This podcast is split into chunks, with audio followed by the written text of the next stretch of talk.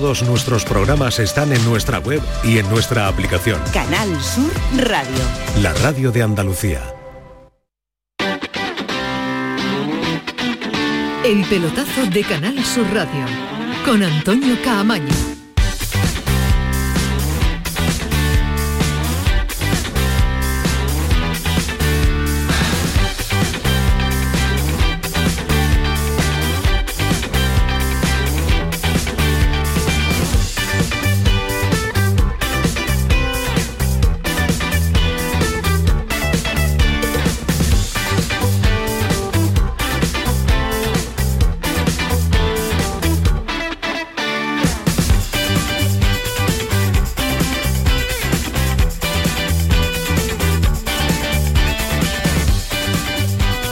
¿Qué tal? Buenas noches, 10 y 5 de la noche, está la sintonía de Canal Sur Radio, esta es la sintonía, ya la saben, se la saben de memoria en este nuevo formato, comenzamos a las 10, terminamos a las 12, nuestro pelotazo XXXXL. Vamos hasta las 12 nada más y nada menos. Pues nada, señores, ya está de vuelta esa normalidad que todos ansiamos, esa normalidad después del parón de la selección eh, española de fútbol. Y vuelta a lo que nos suele deparar una jornada de liga, ya lo saben, declaraciones, las polémicas, las alineaciones que algunos no entienden, las derrotas que unos consideran injustas, los penaltis, en fin, todos esos términos de una jornada de lunes y de una jornada postliga. Una liga, por cierto, que nos deja solo la victoria del Sevilla, de momento, derrota del Betis, de momento y de final, del Betis, de Almería y del Cádiz y decía de momento porque el Granada está compitiendo, el Granada está jugando en este instante ahora y acaba de comenzar su segunda parte. El marcador es muy llamativo. Nos hacía falta una victoria de este Granada para por lo menos equilibrar lo que ha sido una jornada del fin de semana bastante, bastante complicada. En el nuevo Los Cármenes, en ese Granada Girona, lo está contando Juan Carlos Tirado para Radio Andalucía Información y lo está contando junto con Juan Linares, con eh, Callejón, eh, con eh, Barroso, también para la programación local de Canal Sur Radio. Tirado, ¿qué tal? Muy buenas. Querido Antonio, buenas tardes. Estamos aquí en el Estadio de los Cármenes. Ya nos gustaría contar otra cosa, pero el Granada está sucumbiendo, pero además con mayúsculas ante el Girona que le ha endosado un contundente 0 a 3 en la primera parte, una primera parte horrorosa por parte del Granada, donde Callejón, querido Antonio Callejón, al Granada no le ha salido absolutamente nada y ha estado a merced de su rival. Ha sacado Paco López un once tremendamente ofensivo, ha tenido poca contundencia en el centro del campo y en, labores defensivas y el Girona ha sido una apisonadora. Ha arrollado al, Granada, ha marcado varios goles desde la frontal, también uno a balón parado y, el Granada está noqueado. Me sorprende que no haya hecho Paco López eh, cambios en la propia primera parte, más aún me sorprende que no los haya hecho al descanso. Una opinión, Juan Linares, que tú también compartes. Ya decíamos que incluso habría que haber hecho cambios ya en la primera parte viendo la debacle, pero que sorprende que en el descanso tampoco se haga ninguna sustitución. Totalmente de acuerdo, porque hay que cambiarle la cara al encuentro y como dice, no solamente son los tres puntos, sino es el daño moral a la afición que está intentando, pues eso, eh, saborear lo que es la primera división, pero ojo, que tiene ocasión el Granada. El lanzamiento de falta no ocurre absolutamente nada y bueno, Antonio, Camaño, querido, estaremos aquí contando para Canal Sur Radio Granada y Radio Andalucía Información y luego con posterioridad en ese pelotazo XXL pues eh, escucharemos las impresiones de este partido que va a dar mucho que hablar y ya te avanzo en el descanso. Ha habido pitos por parte de la afición del Granada al equipo porque ya decimos la primera eh, parte ha sido lamentable y me duele utilizar este término, pero es que no podemos utilizar otro. Pues ese es el término que resume perfectamente lo que ha sucedido en la primera parte de este Granada 0 Girona 3, al que vamos a estar en permanente conexión, comunicación y atentos a lo que pueda suceder. Ojalá una remontada, pero parece muy, pero que muy complicado de un Girona que está jugando muy bien al fútbol en este inicio de temporada y que está siendo uno de los eh, equipos con eh, mejores eh, resultados. Pero la jornada nos deja infinidad de detalles que vamos a ir planteando a lo largo de este pelotazo. Por ejemplo, ya lo saben, el mensaje crítico irónico de Mendilíbar, la alineación de Pellegrini, el azúcar que ha hablado Sergio González de su el equipo que juega como nunca y pierde como siempre, que es el Almería. Eh, muchos temas encima de la mesa, pero vamos por delante con un sonido de Mendilíbar, de esa ironía que yo ya no sé si a Mendilíbar le cogen el tino o no, pero Mendilíbar hablando de Ramos y de Luquevaquio. Creo que los dos tienen que adaptarse más a nuestro juego. Han estado bien, pero creo que tanto Sergio como Luque Bacchio tienen que adaptarse ellos a nosotros y no nosotros a ellos. Eh, nosotros somos un equipo de, balón en campo contrario más que en el propio y creo que en ese sentido eh, tenemos que tenerlo mucho más claro.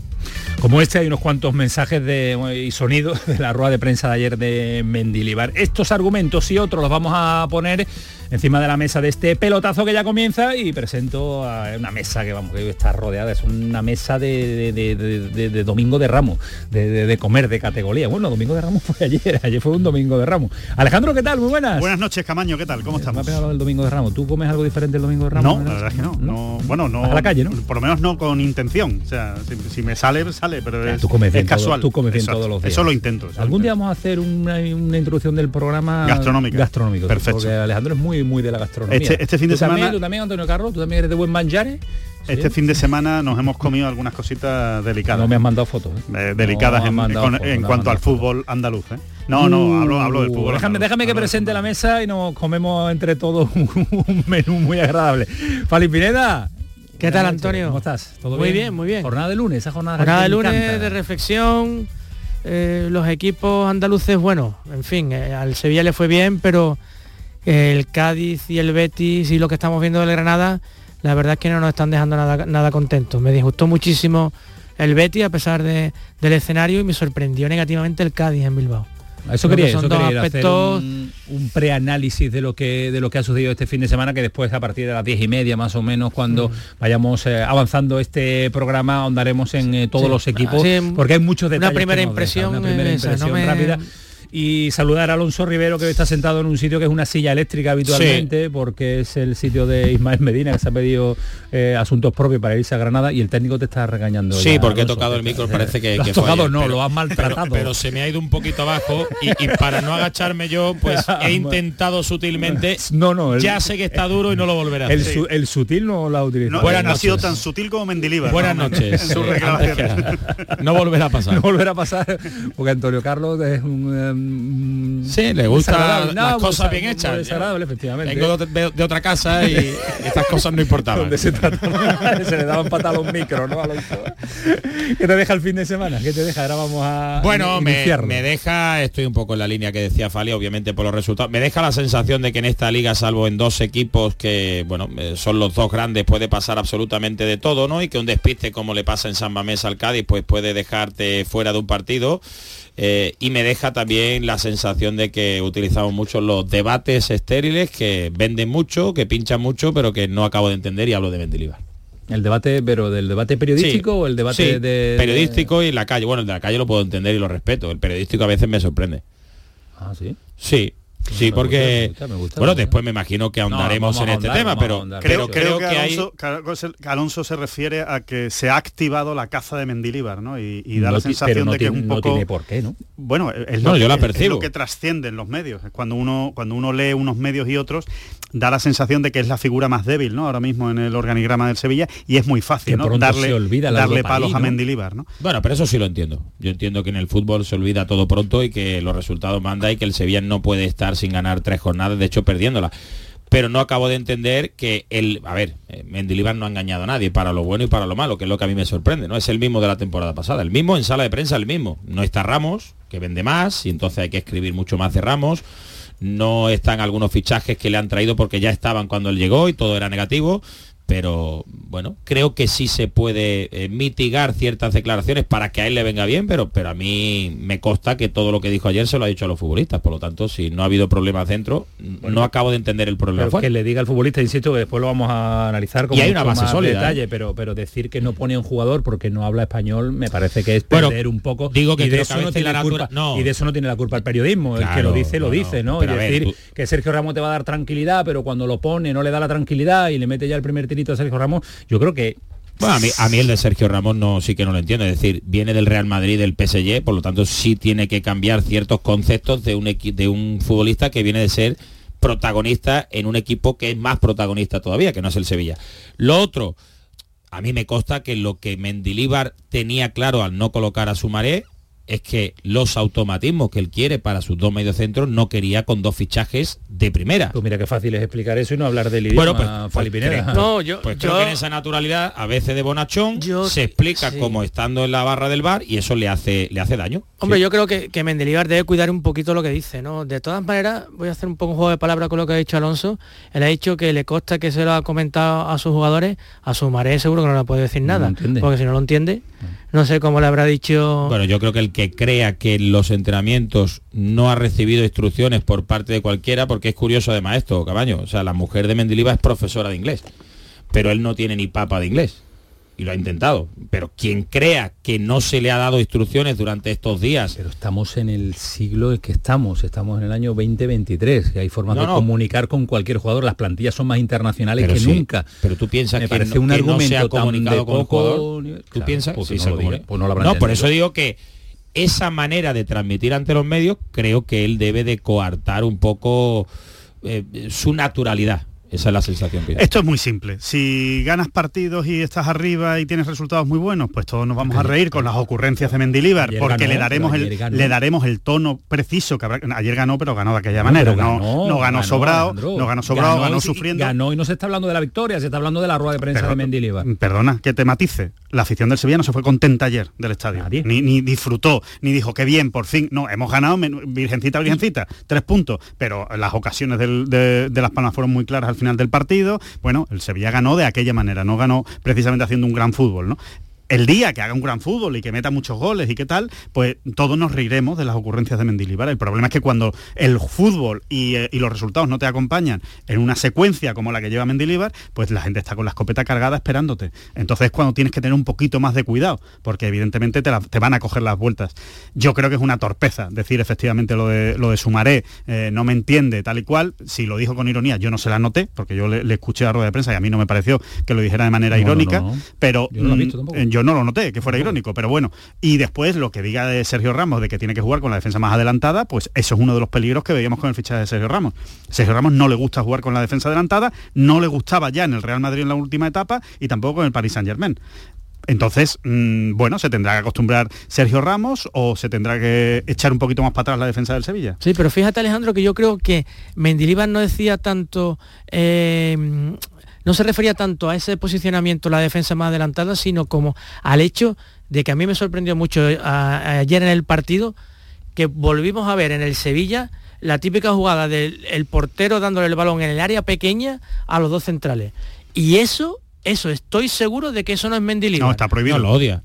Está prohibido. Y eso durante buena parte del partido fue una cuestión táctica que me, llamó muchísimo la atención. tampoco le gusta rifar la pelota. Pero sí, estoy con Alejandro porque es una realidad que también me consta. Él quiere colocar la línea defensiva en el centro del campo. Él dice que no solo no se ha conseguido eso, eh, porque la gente dice que juega con la defensa muy adelantada, sino que hay que adelantarla aún más.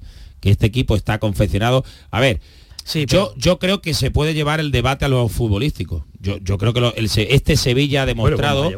no, digo, digo. ayer, ayer hubo. Pero quiero decir esto, Cabaño, porque yo creo, y es una opinión muy personal, él tiene una manera de ver el fútbol en la que el vestuario es muy importante para él.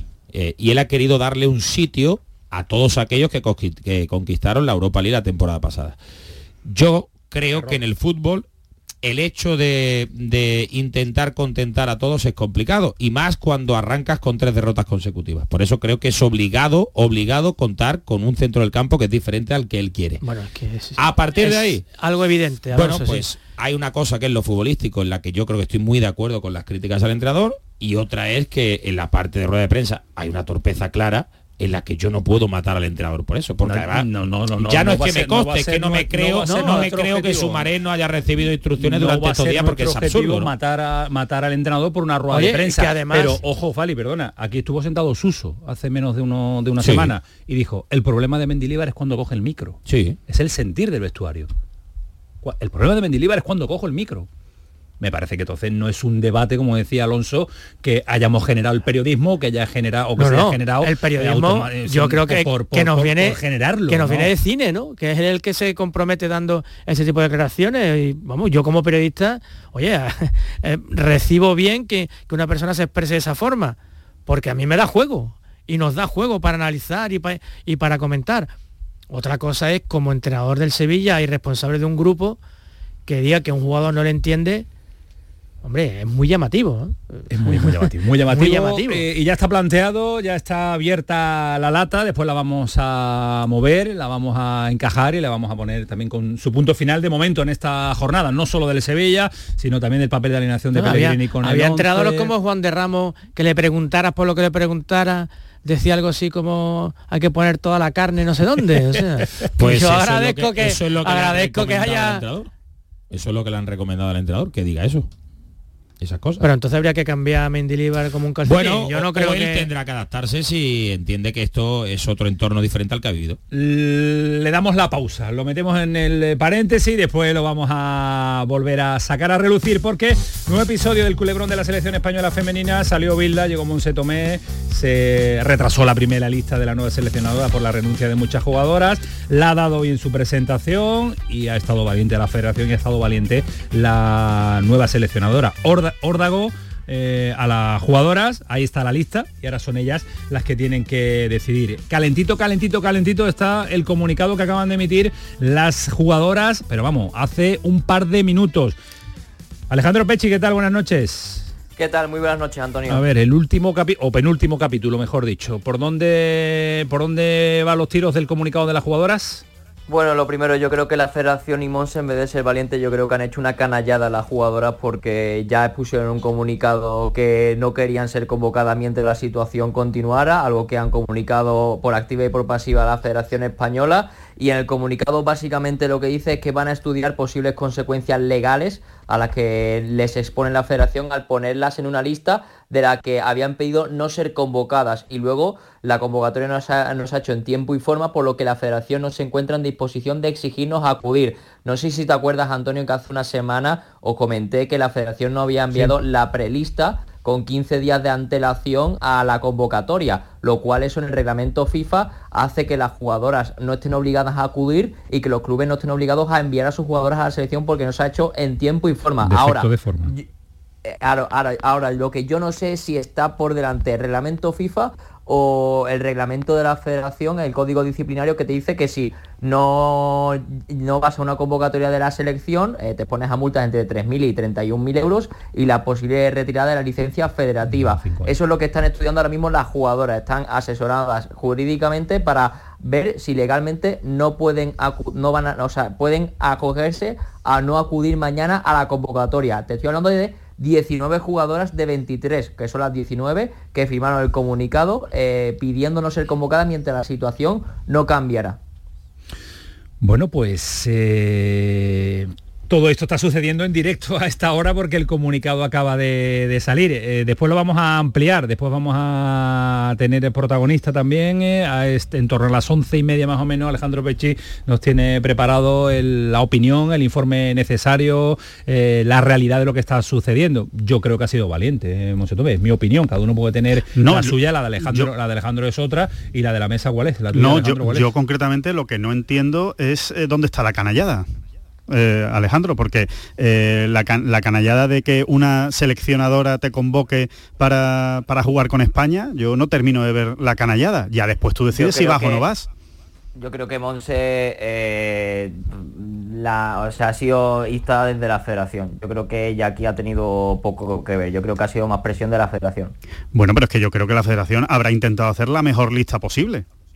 Y ahora, y ahora tendrán que ser las jugadoras que decidan si van o no van. Y si encima les ampara la ley para no ir porque no se ha hecho en tiempo y forma, pues mejor para ellas que no van a ser multadas.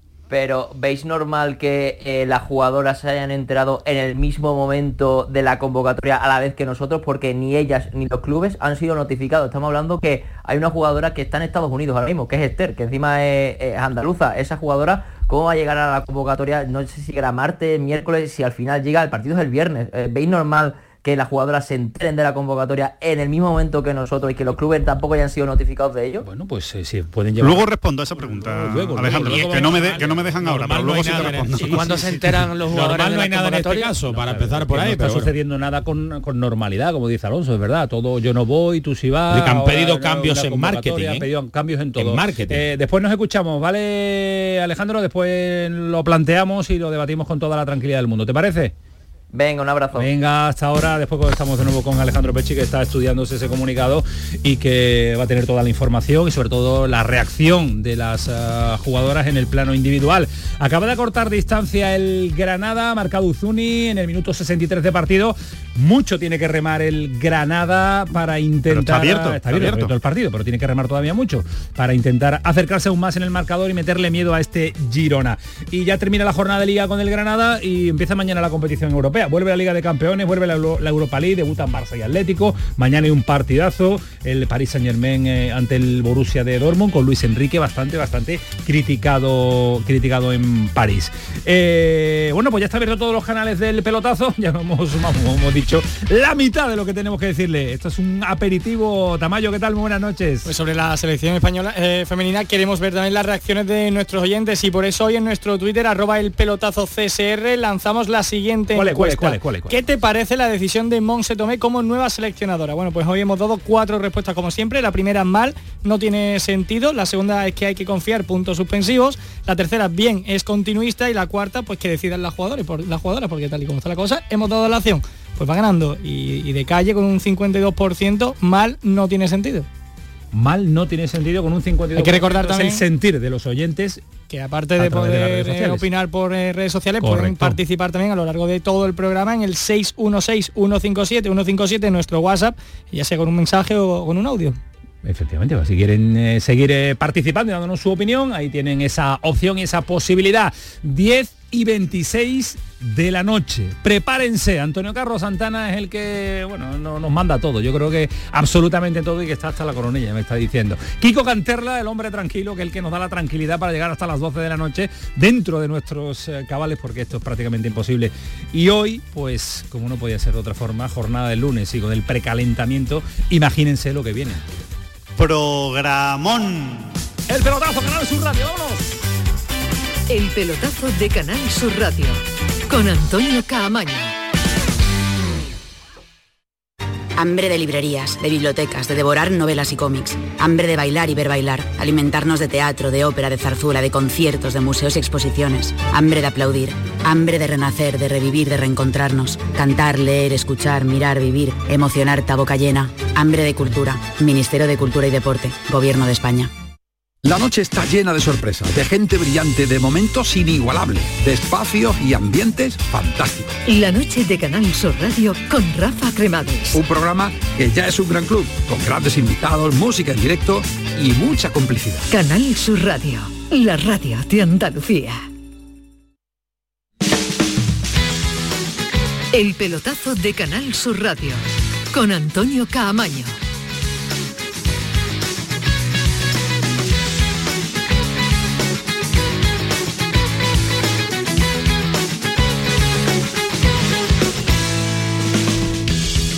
Ya estamos de vuelta, como me lo ordena Antonio Carlos, para que no nos relajemos en el tiempo en el tiempo de pausa, el tiempo de descanso, 67 de partido. no me hagas de Ismael Medina, que ahora que allí está, allí está sufriendo con el con el Granada, ahora lo escucharemos también. El partido no está acabado, ¿eh? ¿Partido está acabado? No, que no está acabado. ya, ya, apuestas, apuestas. Sí, sí, yo apuesto que puede haber empate. Alonso, ahí ese Granada. Lo veo complicado por cómo está el Girona. Yo creo que si el Granada marca dos goles, empata el partido. Lo hubiera firmado Ismael Medina. Y si, marca tres, eh, gana el partido, claro, claro. Si, no marca el Girona. Si no marca el Girona, se lleva los, tres puntos. Tiene que haber dos condiciones. Quedarán en la buchaca del Granada. Es muy rápido para ser un lunes, ¿eh? muy, muy, pero que muy, muy rápido. Os quiero igual de rápido en el debate que vamos a continuar. Va a ser un debate continuista porque sé que se había quedado mucho en el eh, tintero, se ríe Alonso. ¿O lo has dicho todo? ¿Lo había dicho todo? No, no, no, y además tengo para responder a ciertas cosas que dice, no, no hay cacería. Yo creo que ya hay, ya hay gente que va enseñando la patita. Pero tú me dejas poner un sonido a mí, tú me dejas poner un sonido porque el sonido eh, dice mucho de lo que estamos debatiendo y de lo que intentamos explicarle a nuestros oyentes, porque esa es la idea, explicarle por qué Mendilibar dice cosas como esta. Juega Sergio porque me entiende lo que le digo, para empezar, su madre no me entiende, entonces tiene que hacer un esfuerzo para entenderme o tiene que haber un traductor muy bueno, muy bueno, muy bueno y todavía eso no creo que he conseguido. Y, es eso, ¿no? Al final la gente que viene con poco tiempo de, entrenamiento, porque parece que el fútbol es universal, pero al final hay que entender lo que se le dice a cada uno, ¿no? Y, y en ese sentido al que no sabe el idioma pues le cuesta más. Bueno, yo de verdad es que mm, entiendo lo que quiere decir, pero es necesario decirlo así en una rueda de prensa. Yo entiendo que Sou llegó y jugó al tercer cuarto partido. ¿Por qué no lo entendía? Puede ser. Eh, los jugadores que no hablan el idioma de Mendilíbar, el nuestro, el, castellano, pues eh, van a tener más difícil jugar, sobre todo hasta que no aprendan el castellano. ¿Cuánto tiempo puede traer Sumar en, entender a Mendilíbar? ¿Tú crees que Luque Bacchio se expresa perfectamente en castellano? No. Yo sí creo, a ver, yo creo que hay una normalidad en todo esto que, se ha, vivido, cualquier futbolista español que ha ido a Inglaterra y que ha tenido un proceso de adaptación lógico. ¿Él, cuánto lleva su maré? Llevará dos semanas, ¿no? Eh, fue al final en dos semanas y poco. Eh, lo que yo creo, eh, creo porque dice, para empezar el idioma, para seguir no lo ha contado, que creo que es lo que le hubiera ayudado. lo cuenta todo. No sé, porque estará allí con los focos y se le habrá olvidado. Yo sí creo que hay una realidad que para mí la situación, lo he dicho anteriormente, de este Sevilla no es tan válida, porque este Sevilla necesita físico, eso es, es una obviedad y creo que Sumaré te lo puede aportar, si no Sumaré Fernando, que yo creo que iba a jugar, pero que el jugador tiene o necesita un proceso de adaptación para adquirir automatismos lógicos de los nuevos compañeros creo que donde se equivocan no es tanto en no colocarlo como en la elección después de Oliver Torre con Rakitic en ese, en ese centro del campo. Para mí eso es más criticable que esas palabras que yo sí me agarro lo que ha dicho Alejandro, creo que es una torpeza y creo que es una torpeza que permite que en esta en estas redes sociales en las que vivimos pues se le ataque al entrenador por ahí. Pero no solo es esta ¿eh? es que va una detrás de otra. Le beneficia le perjudica a Fali es que no lo entiendo. Esta claridad excesiva de le perjudica. él, es así él es así y, no va a cambiar. Y, ¿O no va a cambiar? No sé. Yo creo que no va a cambiar porque es un entrenador mucho de albero, ¿no? De, cuando jugamos en albero, de, ese, entrenador que sabe muchísimo de fútbol, pero que yo creo que no está preparado para escenarios más o menos modernos. Mm, yo entiendo, Alonso, que sí es cierto que, cualquier que, ha quedado un poco ahora como eh, la pieza más débil en el mal inicio del Sevilla y por no criticar otras cosas, evidentemente eh, se le da a Mendilibar. Creo que eso también le va en el sueldo y creo que no está de más que él reflexione también un poco y, y, y nos diga esas barbaridades. O sea, no puedes plantarte en rueda de prensa en un Sevilla de, de, Champions. contigo por no criticar a otro estamento del club o por no criticar los fichajes o por no criticar si le está dando Mendilibar. No estoy de acuerdo contigo, que se ha criticado eh, a Monchi cuando estaba, que es el mejor director deportivo de la historia del Sevilla y de la historia al mejor del, fútbol. Se ha criticado a Pepe Castro cuando lo ha hecho mal, se ha criticado a Víctor Horta con, con las declaraciones sobre Sergio Ramos. Yo no creo que se le esté dando ahora a Mendilibar lo que no se le ha dado a los demás. ¿eh? Es mi opinión. Bueno, digamos digamos, Digamos que ese exceso verbal o esa forma de, expresarse y de comunicarse eh, hacen más fácil pero se comunicaba así el año pasado o no es mi pregunta ¿Se comunicaba así la temporada pasada? Se comunicaba exactamente no igual. Tan, no tan suelto. No, no, tan suelto. No, no, yo, digo con, yo ¿eh? digo con los jugadores. Ah, pensaba que era... No, y, en, rueda de prensa también, pero ganaba, Fali. Ganaba, y entonces al final te reías. Y cuando le pegaba... dijo, si Suso quiere jugar más, tendrá que correr claro, le pegó un palo a Suso muy grande, Suso le responde en las redes sociales, pero como ganas, no hay tanta trascendencia en lo que estás diciendo. Esa, esa es la realidad. Mendilibar, en ese sentido, es muy natural. Dios quiera que lo sea siempre. Yo, por favor, que lo sea siempre, porque yo estoy aburridísimo de los entrenadores que no dicen nunca nada por no equivocarse. Se puede ser natural sin meterte en un... no, porque si eres natural te, equivocas. Cuando eres muy natural a veces te equivocas y metes la pata y yo creo que es un peaje que yo prefiero que pague ese peaje al otro peaje, que es el de Lopetegui que al final no ponías ningún audio de Lopetegui, porque era imposible ponerlo, porque era, era infumable las ruedas de prensa de Lopetegui. Bueno, pues por lo menos eh, Mendilibar de vez en cuando pues, Pero le perjudica. bueno, le perjudica al que quiera ir contra él a saco por cualquier cosa que diga que se salga de la, de la norma. Sí, claro que le perjudica. El que se quiera coger a cualquier cosa que él diga para machacarlo, pues evidentemente le perjudica. Si no dices nunca nada, por tus declaraciones no te van a criticar. Te criticarán por otra cosa. Bueno, pero también le daríamos por, no decir nada en rueda de prensa. Sí, pero no, exacto. Y estaríamos hablando del juego, más que de, lo que ha dicho. A lo mejor estaríamos hablando ahora del partido, del planteamiento, de cómo yo, yo, lo que digo es que, eh, primero, yo creo que hay una cosa que no, que no hay que olvidar, y es que el equipo se lo han hecho muy tarde a Mendilibar Firmado o sea, no lo olvidemos. Firmo. Con jugadores que además no tienen experiencia en la Liga Española. Con jugadores que, llegan nuevos y que, y que son melones por calar, que sí, que, que, han demostrado cierta calidad. Luque Bacchio concretamente ayer, la verdad es que dio buenas pinceladas. ¿Y no es mejor ese argumentario en la sala de prensa? Bueno, sí. Es un equipo que se está adaptando, es un equipo que ha llegado tarde, es un equipo que Sí, pero le, estás, pero le estás pegando palos a la dirección deportiva. y entonces aquí interpretarán que le estás dando palos a la dirección deportiva porque te han traído los jugadores Más fácil lo tiene el entrenador. Aquí están, yo los pongo. es que eso es lo que te iba a decir. Que creo que Mendilibar es honesto porque lo más fácil para Mendilibar sería yo, pongo. yo pongo a los nuevos y si sale mal, la culpa de la dirección deportiva. Si lo que entienden es problema de que lo ha traído tarde. No, pero hay, otra parte. Pero yo creo que él es honesto con lo que cree que debe hacer. Que yo he dicho anteriormente, eh, Fali, que él quiere cuidar el vestuario. ¿Por qué? Porque al final Oliver Torres te va a tener que ayudar durante la temporada. ¿Así lo cuida Alonso? Bueno, pero pero así lo cuida. no, voy a la, son los códigos de, vestuario voy, de, voy a la idea de, de hombres voy a colocar a los nuevos. Él entiende que hay unos futbolistas de la temporada pasada que él le puede sacar provecho, que le van a tener que durar, eh, ayudar durante y que le respondieron, que y le que el terreno de juego va a ser el que le va a decir que Sumaré tiene que jugar ya, al igual que le dijo que Sou tenía que jugar ya, ¿no? El terreno de juego lo dijo y colocó a Sou. No otra cosa, otra cosa es, que, es que lo coloque mal. Él hizo una defensa el otro día de Fernando. La hizo. O sea, todo el mundo ya dio por sentado que Fernando está acabado y él dijo, oye, que la temporada pasada fue uno de los que consiguió lo que consiguió. ¿O vais a olvidar de Fernando? Por lo tanto, hay una mezcla de todo, de esos códigos que él tiene, de manejar el vestuario. Él ha estado muy preocupado durante el verano por el hecho del excedente de, de, jugadores y que la dirección deportiva en muchos casos le ha dicho aparta a estos jugadores que para, para apretar y le ha dicho no, yo no aparto a esto que me, que me, que me contagian al resto. Yo si me das 40, trabajaré con 40, quítamelo tú que es tu, que es tu responsabilidad. Yo creo, yo creo que todos sabemos cómo, cómo funciona el mundo del fútbol. Eh, no hace falta casi ni que lo expliquemos, pero bueno, eh, para los oyentes, al final es muy importante eh, lo que se va comunicando incluso por dentro de, en un club. Entonces, cuando empieza a estar floja la figura de Mendilíbar, seguramente es porque tampoco hay una gran defensa por dentro en la casa de en el Sánchez Pizjuán. Eh, en, Nervión, ahora mismo. Sánchez Pizjuán, eh, oficinas. Oficinas, claro, en el club, en el club, porque si tú llamas al club y en el club te dicen Mendilibar, Mendilibar es un fenómeno, Mendilibar es el mejor entrenador que ha tenido en Sevilla en su historia y va a morir aquí hasta que acabe la temporada seguramente habría menos crítica. Pero si tú sondeas el club, lo tocas y resulta que hay dudas en dentro del club, pues claro, se, convierte en la pieza más débil. Eso solo, hay que plantear cuando se renovó a y Mendilibar. y a mí, Antonio... Estaba la, séptima aquí. Pero, y, a mí, Antonio, eso es lo que me preocupa. A mí lo que me preocupa es que esto no ha hecho más que empezar, le han hecho un equipo tarde, eh, ha, ganado la Europa League hace tres meses y parece que no ha hecho absolutamente nada, salvó al equipo en una situación muy complicada y parece que, no, hizo nada y ya se ha olvidado todo el mundo en el club. ¿eh? Pero es que el fútbol no tiene memoria. ¿Quién se lo ha quedado? ¿eh? Pero es que el fútbol no tiene memoria. lo han renovado, no, lo ha renovado quien está dirigiendo el club. correcto. Ni Víctor Horta, ni Monchi, que dijo no lo quiero. O sea, si Monchi se llega a quedar en el Sevilla, Mendilibar no está en el Sevilla.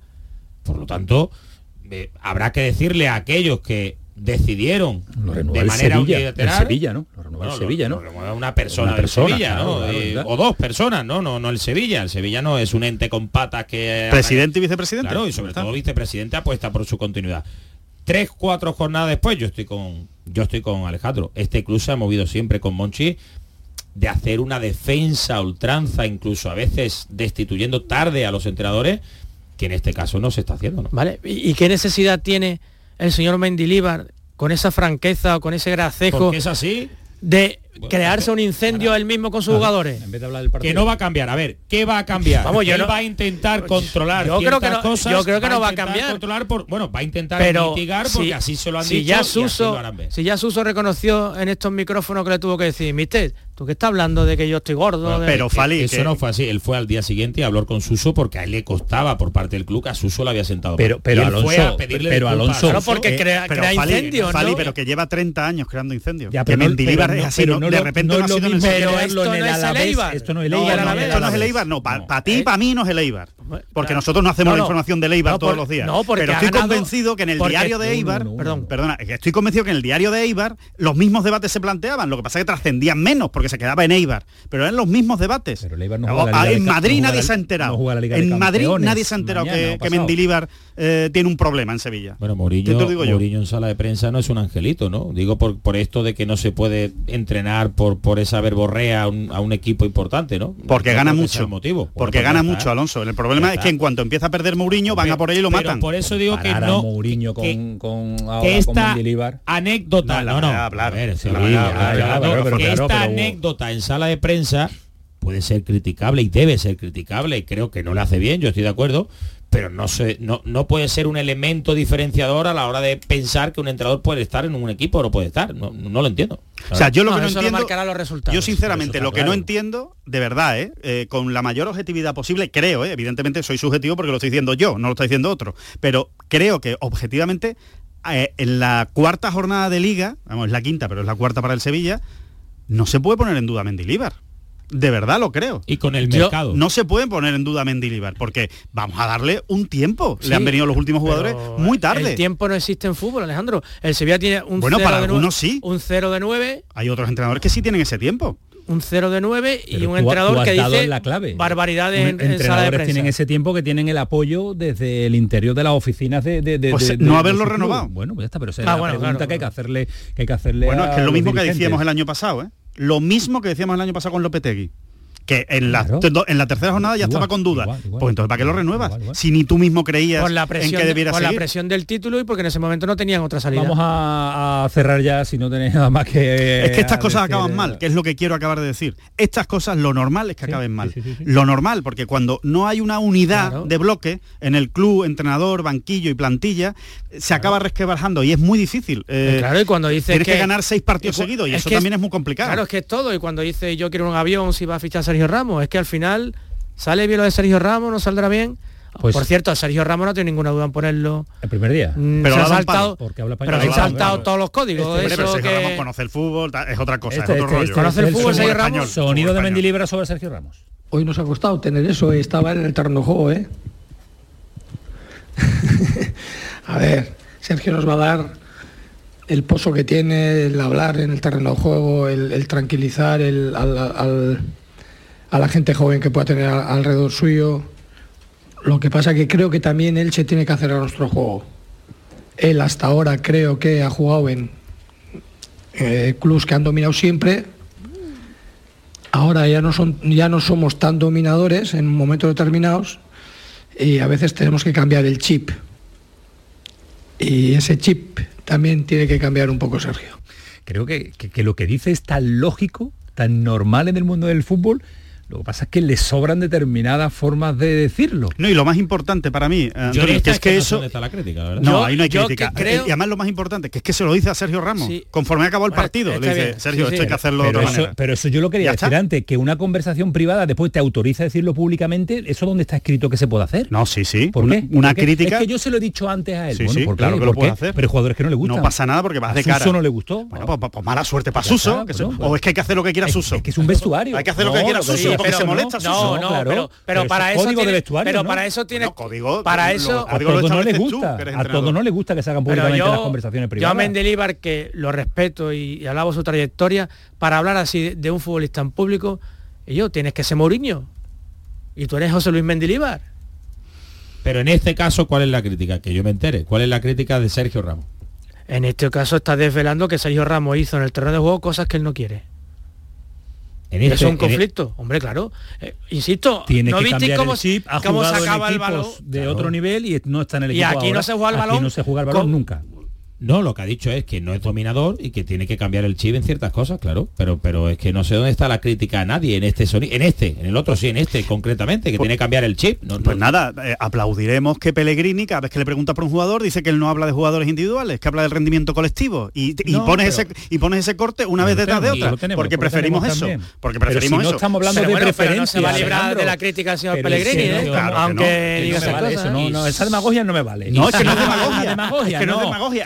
Ha dado unas declaraciones, no estamos criticando las declaraciones, estamos analizando unas declaraciones en un momento determinado de la temporada. Yo creo que Mendilíbar está haciendo un análisis táctico del partido respecto a un jugador que le han preguntado ah, ¿qué te ha parecido el rendimiento de Sergio Ramos? Nosotros? Sí, pero me parece claro que lo puedes ah, analizar, pues pero me parece me parece mal que critiquemos, que hable con tanta naturalidad y que critique a un futbolista que no ha estado bien. Y de la misma manera que cuando esté bien dirá que Sergio Ramos es un fenómeno y que ha hecho un partido extraordinario. bien, ha dicho que Hombre, tiene que cambiar el Ramos chip. que tiene que cambiar el chip porque está en el Sevilla. Bueno, ha dicho que tiene que mejorar cosas, que tiene que cambiar cosas, ¿no? Con Bueno, lo cual y- y ha cometido errores a hoy, ¿no? Sergio Ramos que, que le debe mucho al entrenador también a la hora de decidir que venga, porque, porque apretó mucho en el tramo final del, del mercado para que llegara el central y cuando se le puso el nombre encima de la mesa aceptó cosa que el director deportivo no quería.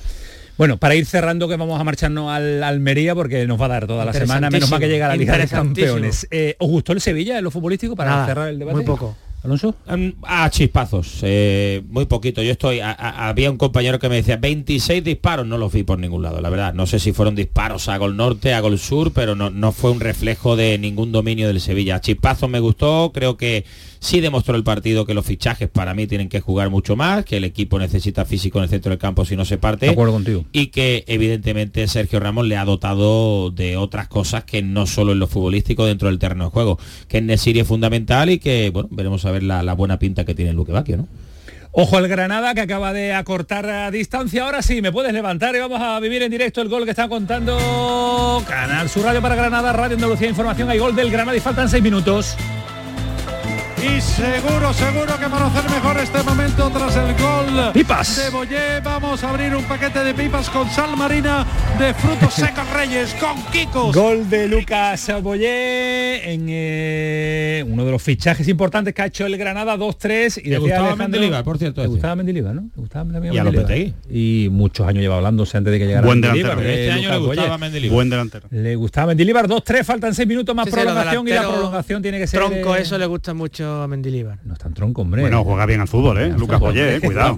Lucas Boye juega bien al Juega fútbol. bien al fútbol, a ¿eh? no me- Juega me bien al parece de fútbol. los delanteros A grandes ver, que no es un peor. regateador, pero que la baja y la da con criterio, la baja y la da con criterio. Madre mía, Lu- bueno, ahí tenemos gustos muy distintos. O sea, que no es Murici, no te es Murici. Como te saque los números de Lucas Boye, Eso es otra No, cosa. eso es otra cosa, que no mete goles es distinto. Ahora que juega bien Bueno, al vamos, fútbol. vamos a vivir ahora el final en directo del partido, pero antes quería analizar también eh, el encuentro de, de la Almería. Ese Almería que jugó muy bien al fútbol, que juega muy bien, pero es que no gana nunca. Es que tiene un problema importante Chungo. y yo no sé si la figura de Vicente Moreno empieza a estar cuestionada o no.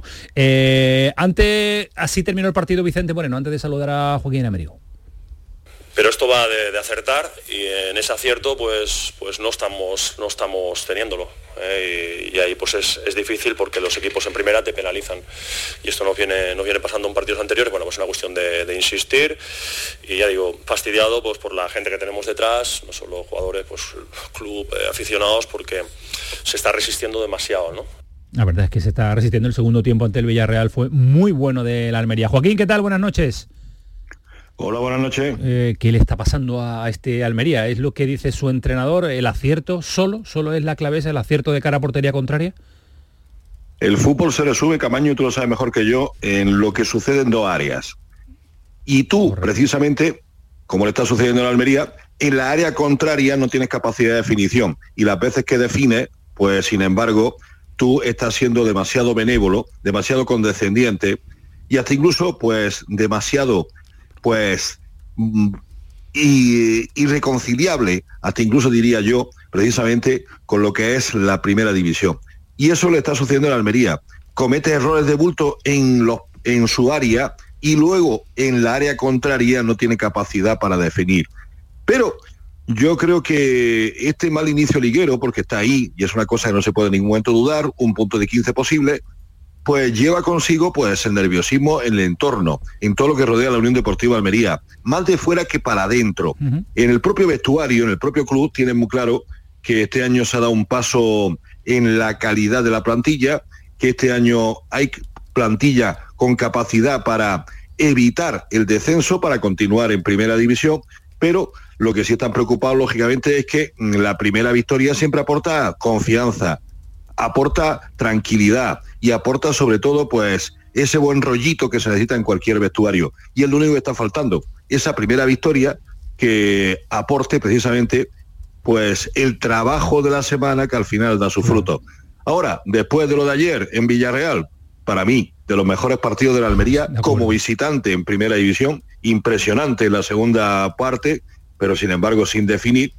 Pues todo el mundo pensando en el partido del sábado con el Valencia. Yo tiro de tópico, Joaquín, pero es que jugando así, la primera victoria tiene que llegar más, más temprano que tarde, ¿no? Es que, es que jugó muy bien el Almería, a mí de los equipos andaluces de este fin de semana que, creo que el, el que más me ha gustado. Yo estoy convencido de que es así, estoy de acuerdo contigo, Camaño. Es más, hasta incluso te diría una cosa. Eh, yo creo que cuando un equipo crea tantas ocasiones como crea la Almería, al final las va a rentabilizar. A poco que atrás, atrás, que la, deuda, eh, la asignatura pendiente, pues eh, evite que los problemas y los fallos y los errores se vayan pues produciendo jornada tras jornada. Siempre y cuando el Almería tenga capacidad para ser mucho más estricto, mucho más serio y mucho más contundente en defensa, yo creo que las victorias van a llegar esta temporada para el equipo rojiblanco. Es lo que se espera y precisamente lo que todo el mundo considera que va a suceder. Localizado el, el problema es más fácil también solucionarlo. Tiene el doctor ahí eh, el problema situado, o tiene que ir a, Yo creo que el análisis es eh, quirúrgico de, Joaquín. Eh, estoy totalmente de acuerdo. Es que el problema es atrás, el problema no es, no es delante, el problema es atrás que es muy difícil que un, que un equipo de, en teoría, la zona baja, porque al final el Almería es un equipo que va a pelear por, por mantenerse como tantos otros, ¿no? Que están ahí en primera. No había esas expectativas, ¿eh? Ya, pero cuando un equipo eh, sabe que, que, se tiene que mantener de esa manera en primera división, tiene que empezar por ser fuerte atrás. Es muy difícil pensar que la Almería se va a salvar ganando los partidos 5-3, ni 4-2, porque tú no tienes a los mejores delanteros de la liga. Tú tienes un equipo que juega muy bien al fútbol, con buenos jugadores, pero tú no tienes definidores, ¿no? Arietes, eh, como tienen evidentemente los equipos grandes, con lo cual tú no te lo puedes jugar. El fútbol no puede ser para los equipos de, en teoría, abajo, no puede ser una ruleta rusa, porque normalmente te sale, te sale a ti en contra. Así que todo tiene que empezar, como dice Joaquín, por, reforzar atrás. Pues vamos a ver, eh, porque el trabajo que tiene Vicente Moreno, a ver si le da la tranquilidad. Nos, cuenta, nos cuenta Joaquín. Dime, Joaquín, sí. No, que es más que yo creo que esta temporada cuando se apuesta por Vicente Moreno es porque se va buscando un equilibrio que faltó la temporada pasada. Los resultados con Rubio están ahí, obviamente se consiguió la permanencia, pero sin embargo el equipo pues no tenía esa capacidad como para rentabilizar los goles que marcaba, recibía muchos goles. Eso es precisamente lo que se ha buscado esta temporada con la incorporación, con el fichaje de Vicente Moreno. Pero lo que es el fútbol, en estas primeras cinco jornadas, pues no está sucediendo. Y el Almería pues está siendo un equipo que ahora mismo es bastante vulnerable defensivamente. Ofensivamente, os aseguro que le crea todos los problemas del mundo a todos los rivales que se ha encontrado hasta el momento. Pero eh, a pesar de las ocasiones, la llegada y los lanzamientos a puerta, pues el equipo no está teniendo esa capacidad y esa seguridad en defensa que le aporte precisamente la tranquilidad como para poder en todo momento y, eh, pues conseguir la victoria. Y luego dos detalles. A pesar de que yo pensaba que ese equilibrio de Vicente Moreno llevaba consigo, pues sobre todo, pues cerrar partido, pues yo creo que he visto una Almería que ha ido por los partidos en los dos últimos encuentros. Frente al Celta, después de empatar a dos y después de tener dos ocasiones claras, el Almería va por el partido y al final termina perdiéndolo. Y yo creo que en Villarreal va por el partido y termina perdiéndolo. Con cualquier otro entrenador, con cualquier otro perfil de jugador. El empate, amarra el empate, claro. Exactamente, hubiera cerrado el partido. Sí. Eh, un detalle que te quiero preguntar, Joaquín, pero antes pongo el sonido de Vicente Moreno sobre asunto penaltis. Eh, notas una diferencia de una semana a otra eh, en función de si te toca a ti o le toca a otro rival y ahí pues lo, sufres. No, a mí me pareció penalti, es una acción que, tal, pero bueno, de todas maneras, evidentemente los árbitros se equivocan, el VAR se puede equivocar porque son personas también, pero ostras, es que... Tú que lo sigues todas las semanas, Joaquín, eh, ¿estás viendo algo o, o, compartes la opinión de Vicente Moreno sobre el asunto penaltis en Almería? En el caso concreto que se refiere en, el penalti sobre Embarba, o el por supuesto penalti sobre Embarba, yo, mm, según qué plano, así tomo una consideración diferente y una decisión diferente. Yo es cierto que al principio pienso que es penalti, pero luego, sin embargo, cuando ve la jugada ralentizada, veo que existe contacto, pero no suficiente como para pitar penalti. Es una opinión personal mía. Lo que sí veo que mm, sucede en el transcurso del partido es que Capué, unos minutos más tarde de ver la tarjeta amarilla, vuelve de nuevo a cometer la misma infracción, un pisotón. Antes fue a Robertone, luego posteriormente a Medero. Y ahí sí que debió de ver la segunda tarjeta amarilla. Ahí sí que estoy con Vicente Moreno, porque también ayer hizo referencia precisamente a esa jugada, a esa acción, a esa penalización que no consideró Hernández Maeso en el partido de ayer. Bueno, pues eh, explicado queda eh, el asunto de los penaltis y esa queja, mm, relativa queja de Vicente Moreno sobre el asunto penalti. Eh, Joaquín, vivimos tranquilo partido prepartido ante el Valencia, ¿no? Sí, ¿no?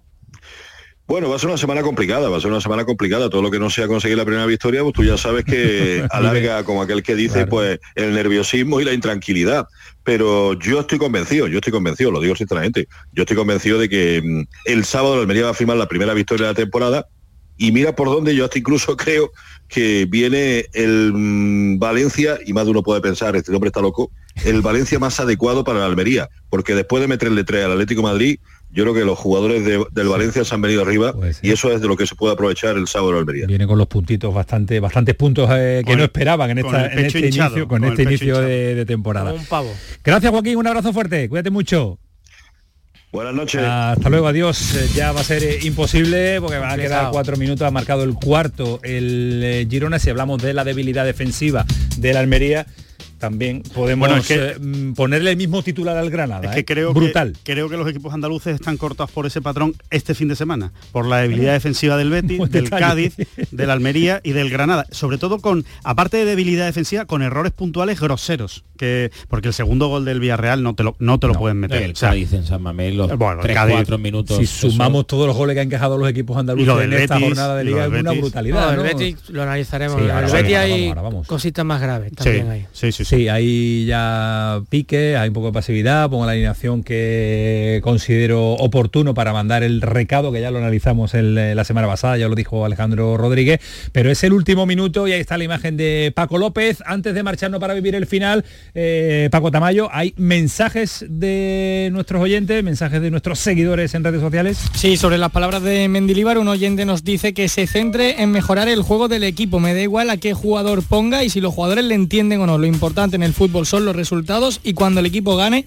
nadie hablará del míster. Otro oyente nos dice que por desgracia no tiene sentido que Mendilibar sea tan honesto en un mundo en el que se critica todo. No dice nada malo, pero la afición pues hoy en día lo critica todo. Y por último, otro oyente nos dice que la caza se la ha activado él solito. A nuestros oyentes que sigan opinando en nuestro Twitter, arroba el pelotazo CSR o en nuestro WhatsApp 616-157-157. Hay opiniones para todos los gustos. Me encanta, me encanta. No, me encanta lo de que la caza se la ha activado el solito porque me lo imagino como perdiendo. No, me hace gracia porque me lo imagino como perdiendo sangre por un dedo y entonces se le van acercando los tiburones, ¿no? Porque él, ha sido el que se ha hecho el corte, ¿no?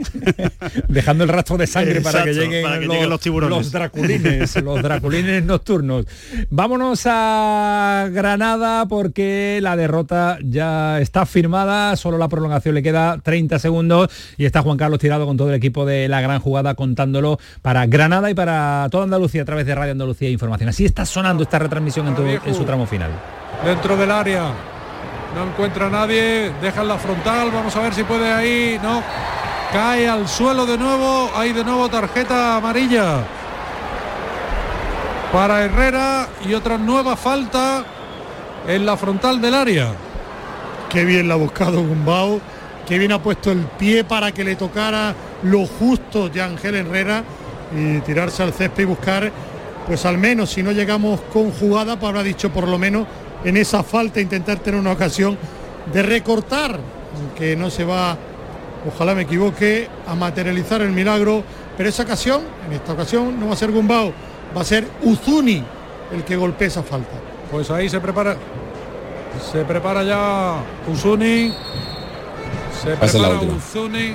Va a ser la última y el lanzamiento. Balón arriba.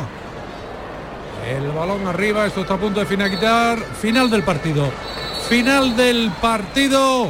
Al que finaliza con el resultado de Granada 2, Girona 4.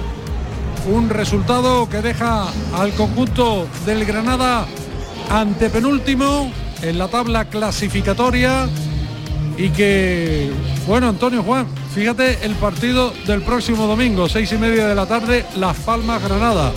A estas alturas llevamos seis jornadas, pero un partido como este ya es debido a muerte. Penúltimo contra antepenúltimo. Y ojo que después el partido que viene es el jueves ante el Eurobetis. ¿eh? Cosa complicada y plaza complicada la que va a tener el Granada en ese partido ante Las Palmas, de vida o muerte, queda mucha liga, pero se complicaría aún más las cosas si ante un rival directo se pierden puntos contra la Unión Deportiva Las Palmas. Gracias Juan Linares por tu aportación. Nos queda un minuto para despedir. Eh, quiero también despedir a Antonio Callejón y, rápidamente, Antonio, sensaciones que te deja este partido. No, malas, todo defensivamente, el Granada vuelve a estar muy blando, lo decíamos al principio, iba a ser seguramente un partido de muchos goles. ¿A favor o en contra? Pues ha sido en contra. Eh, lleva ya 16 goles en contra el Granada esta temporada, ha marcado 11, pero insuficiente para puntuar. Gracias, querido Antonio Callejón, que ha estado aquí en los comentarios. un abrazo. A nuestro amigo Juan Linares, un abrazo.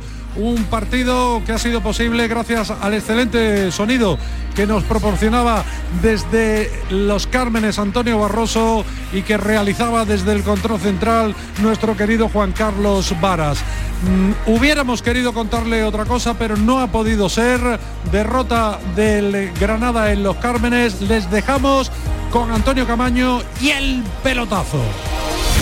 Pues eh, aquí seguimos y ubicamos de nuevo a Juan Linares, ubicamos también a Juan Carlos Tirado para seguir de el Granada, del partido del, Granada. Y tenemos la oportunidad, eh, Antonio Carlos, a ver si podemos en eh, las televisiones tener sonido de lo que Ismael Medina, que está en nuestro enviado especial, con el jugador del Granada en este instante, con Lucas Boye, que acaba de marcar su primer gol con el Granada. Bueno, al final no, no sé si hay una explicación llegábamos tarde a, las pelotas, los duelos los perdíamos y con un equipo que funciona también, que está con confianza, que viene en alza, se hace muy complicado cuando hace un partido bueno y creo que nos costó mucho en primer tiempo. Lucas, ¿qué hablasteis en descanso? Porque con 0-3 el público estaba lógicamente enfadado. ¿Qué hablasteis en, durante ese tiempo? Bueno, y con razón. En el primer tiempo, te repito, no lo hicimos bien.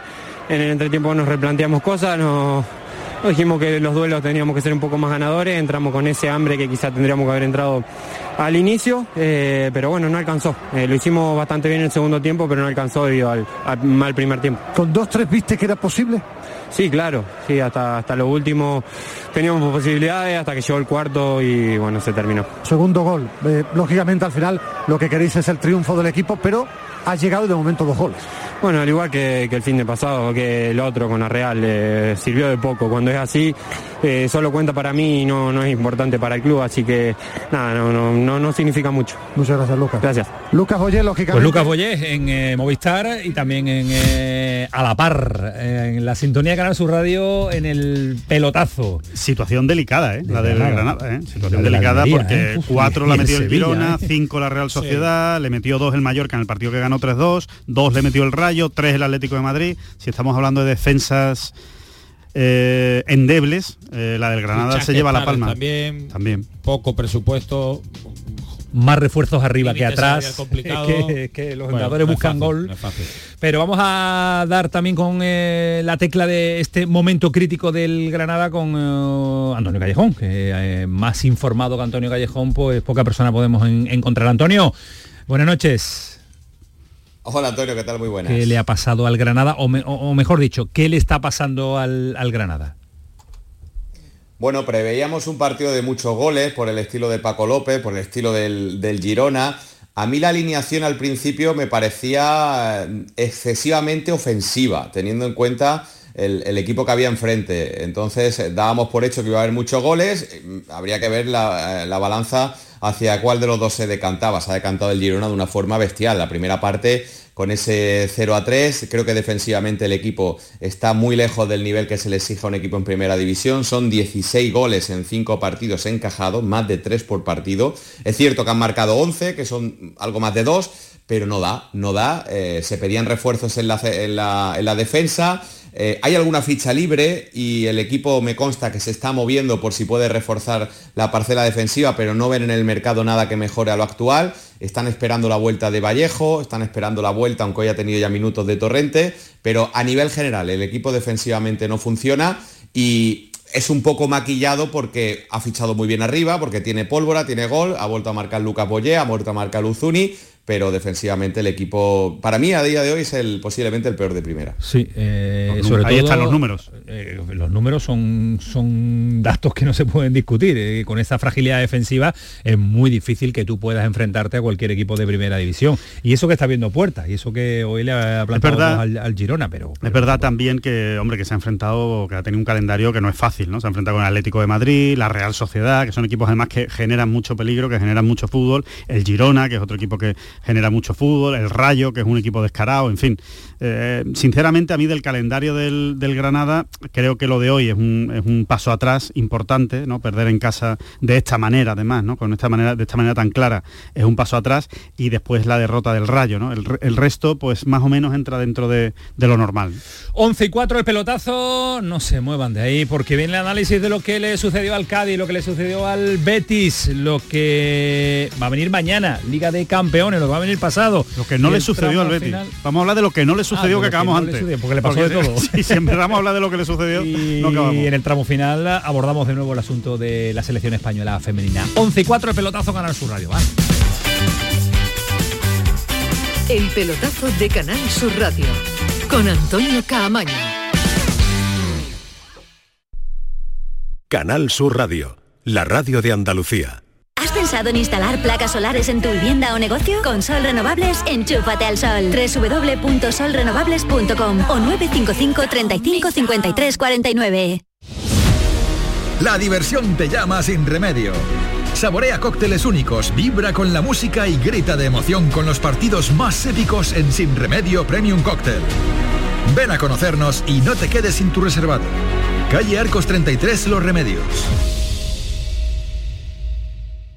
Los frigoríficos del ahorro, los frigoríficos Nevir. Selección de frío o congelador, motor inverter para bajo consumo, enfriamiento rápido, silenciosos. Sí, sí, frigoríficos Nevir. En blanco o inox, puertas reversibles. Ya lo hemos dicho, somos los frigoríficos del ahorro. Nevir, en las mejores tiendas.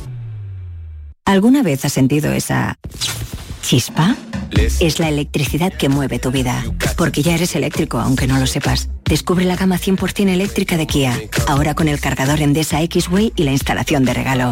Condiciones en kia.com hasta el 30 de septiembre. Solo en la red Kia de Sevilla. Kia. Movement that inspires. Escucha bien lo que te voy a decir. Alégrate, ya no te vas a arrepentir. Yo te voy a ayudar a que puedas ahorrar nuestro petróleo. Ese sol y no lo pueden apagar. Placas fotovoltaicas Dimarsa. Infórmate en el 955 12 13 12 o en dimarsa.es.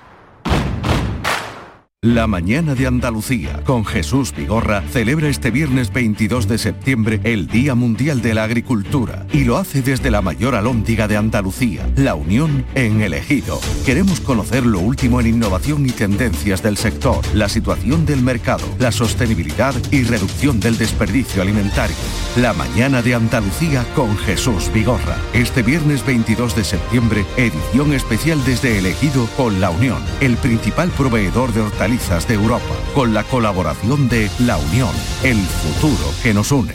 La mañana de Andalucía con Jesús Vigorra es actualidad, análisis, servicio público, entretenimiento y diversión. Comienza. Vienen las jirafas, los leones y los guiris. Ellos son personas sin filtros. Ellos son transparentes ellos hablan sin complejos. Son los guiris. La mañana de Andalucía con Jesús Vigorra. Os espero de lunes a viernes a las 6 de la mañana. Canal Sur Radio. Somos más Andalucía.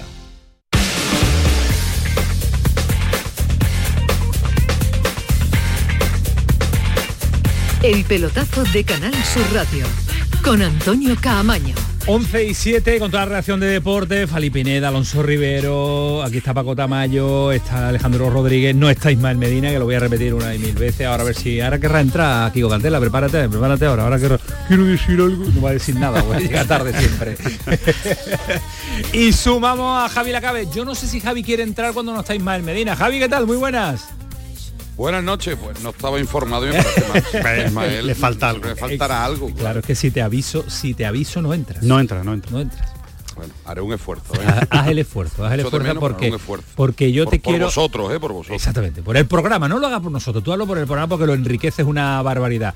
No sé si con azúcar, si te puedo llamar a azuquita o no, porque... Es la, palabra de la, la palabra. Bueno, esa, palabra era muy utilizada por Joaquín Caparrós en su época también, semana de azúcar y vamos a estar bien de azúcar y no sé qué, no sé cuánto. Y Sergio González, pues vamos a recordarlo, ya que estamos hablando de ello, este es el sonido de El Azúcar y Sergio González y del Cádiz. Yo creo que durante este programa ha habido demasiado azúcar para todos nosotros y eso nos ha confundido, ¿no? El azúcar tiene dos, vertientes, no una o la, sigues endulzando, la sigues saboreando y sigues creciendo o te empachas de azúcar, ¿no? Yo creo que nos hemos empachado y eso pues ha sido el resultado del partido de un Cádiz irreconocible, un Cádiz que no, que no ha competido, un Cádiz que está lejos de lo que es él, pero también te digo que es, la excepción que confirma la regla. ¿no? Este equipo siempre ha demostrado todo lo contrario.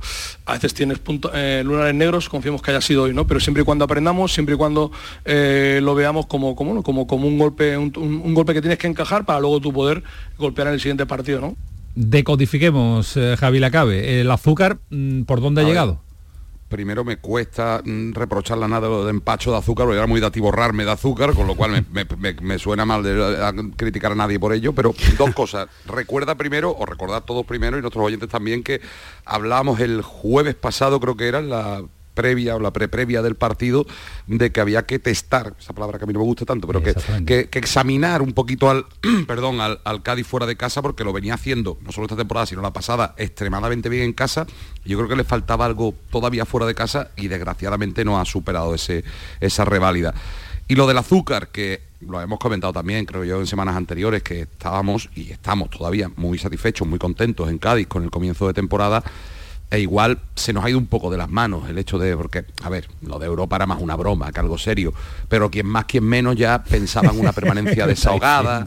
No, no, que alguien se lo toma en serio todavía, eh, lo de, bueno, no todavía, antes de Bilbao, hay, quien más, quien menos decía, este año Conference, este año Europa League.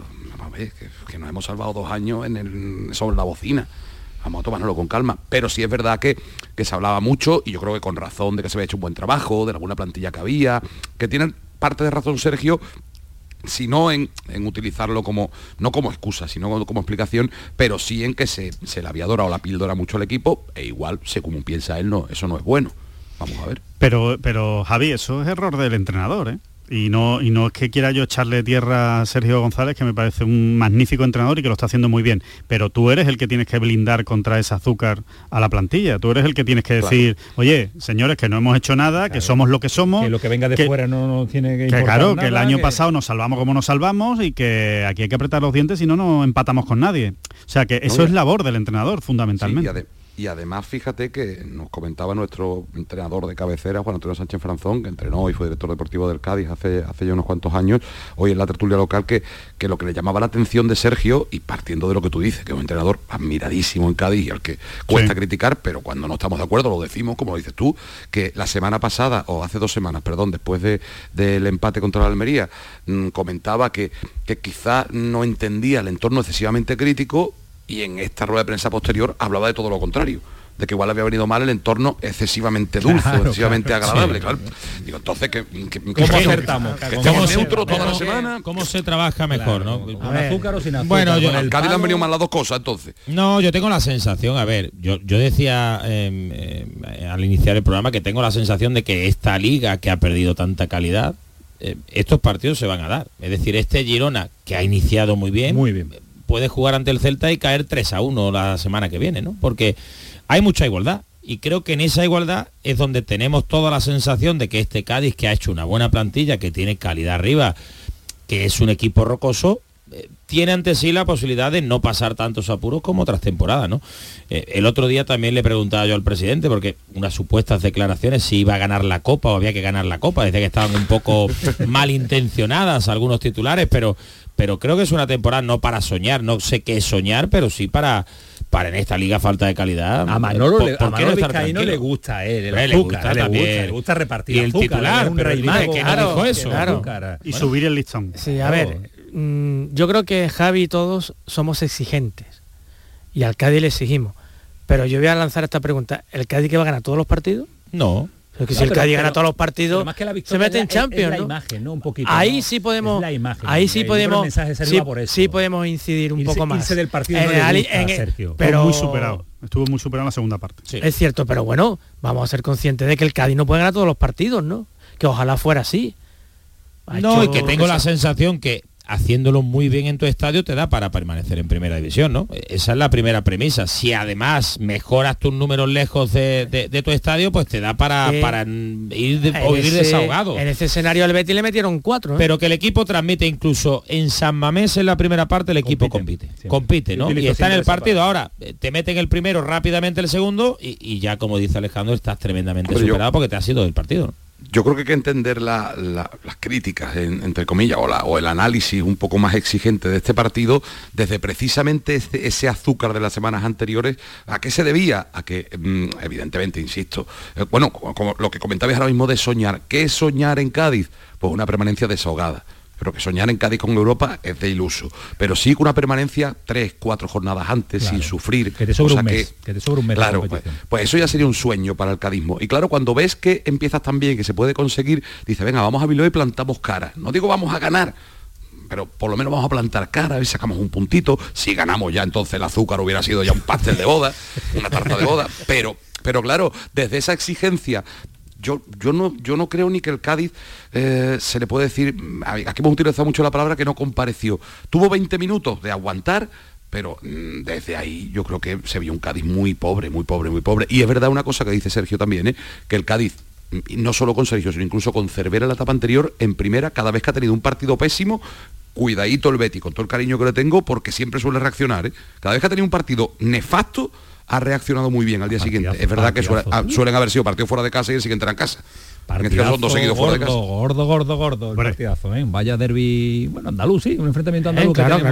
Y, vienen los dos calentitos, Camaño, vienen los dos calentitos, ¿eh? Vienen los dos calentitos. Uno de, con, eso vamos ahora, con eso vamos a, ahora. Eh, pero yo, a mí es que, la verdad, de los equipos andaluces, digo, de la zona de sufrimiento, es el que más tranquilidad me, deja. En ¿eh? el Cádiz, si ponemos Cádiz, Almería, Granada, a mí el Cádiz es el que más tranquilidad me, me ofrece por quien tiene en el banquillo, porque lo que sabe lo que, lo que es la primera división. Pues tiene unas señas de identidad muy evidentes. Y compite bien. Y lo que dice Alejandro, van todos a una, ¿no? Yo creo que así hay un bloque entre el pensamiento que hay arriba, el que hay en el césped y el que maneja el entrenador. Y creo que, que ahí eh, eso es una fortaleza que le da a la plantilla tremenda. Lo de la Almería es que yo creo que las expectativas, yo se lo decía ante Alejandro, son o, se dispararon en verano por los fichajes. Tengo esa sensación.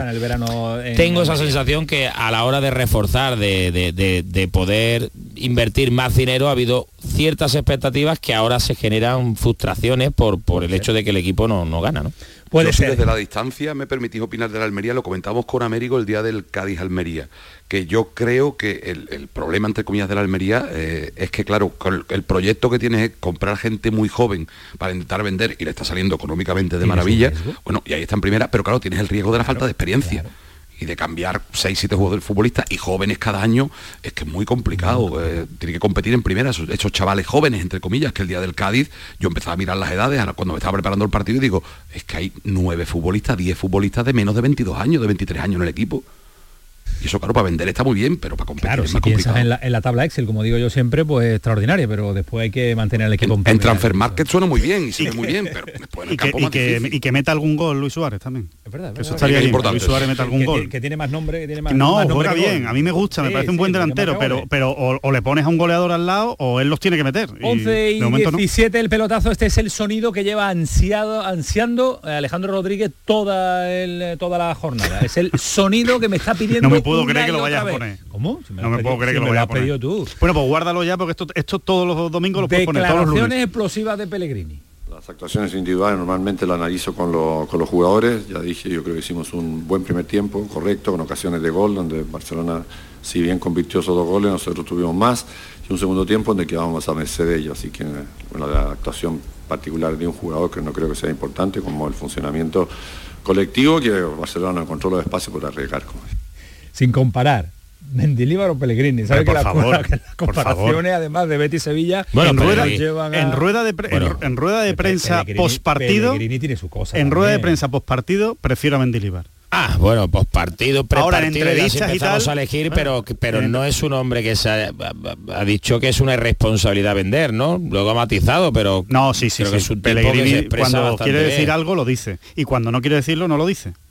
Tiene, lo Pero tiene muy bien. ¿Hablamos para los medios hablamos para el equipo? No, de, no, cara, está- de cara a nosotros o de cara a, ahora a su- era- al beneficio del equipo? Ahora es de cara a, a los medios porque es el debate que habíamos iniciado con, con Mendilibar al principio del programa. Eh, estamos hablando de, más, Mendilibar, ¿no? Hombre, hombre, mucho más, mucho más. Para ahora, ahora es verdad que Pellegrini cuando quiere mm, colar el mensaje lo cuela. O sea, no tiene ningún problema porque tiene muchos años en esto también. Pe- Pellegrini siempre gana, ¿eh? Siempre gana. Eh, Siempre gana. Tienes un técnico que Pero se la sabe bueno, es que- toda, ¿eh? es que Siempre casi gana, siempre gana. siempre va- No, Gana mucho, y que, gana mucho. No, gana mucho y casi siempre gana Claro. en la explicación de los acontecimientos.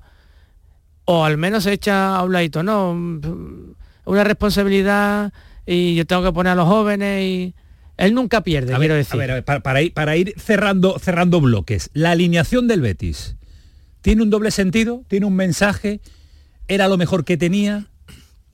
A ver, yo, yo haría una lectura de doble sentido si no lo hiciera antes.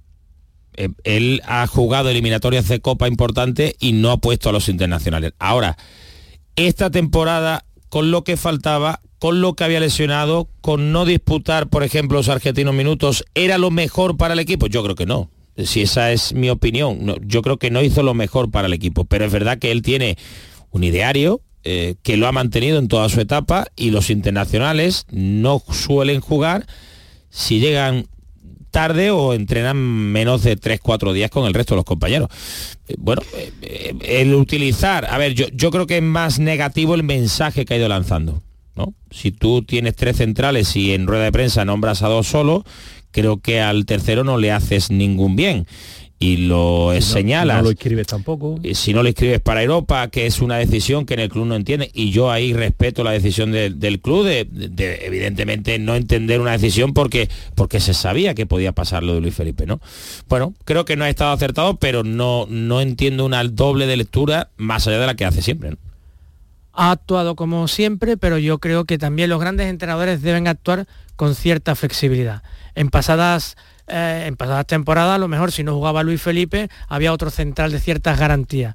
Ahora el que tenía es un jugador, como ha dicho Alonso, que es Chadi Riad, al que él ha repudiado, entre comillas, públicamente. Públicamente. Y ahora lo coloca en un partido contra el Barcelona, después de, de prácticamente ni contar con él. Tengo que decir que el único que dijo que jugaba HD Real el jueves fue Alejandro Rodríguez.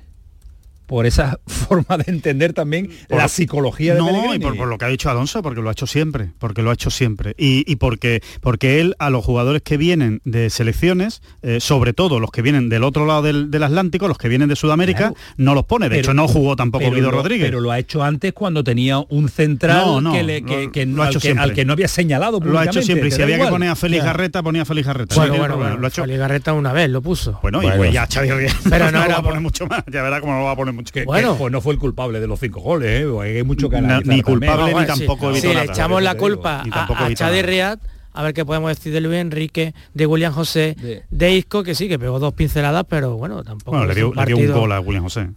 Se lo dio, ¿eh? Le dijo, toma, métela. O sea, que, hombre, que no está mal. Ayo- Ayoce, Bellerín, Que guste- Javi, Javi, sí. que nos guste, que nos guste no al final todos todos somos resultadistas, por mucho que digamos, vamos a analizar el juego, las decisiones, vemos el 5-0 y nos acordamos de, de Guido, de Petzela, pero claro, ¿cuántas veces hemos eh, eh, mm, criticado positivamente o, o- o- o le hemos, eh, o- o le hemos destacado la buena gestión de Pellegrini en UEFA, en Copa, o sea, en Europa League, perdón, que estoy yo en los años 80, en Europa League o, en, o en Copa?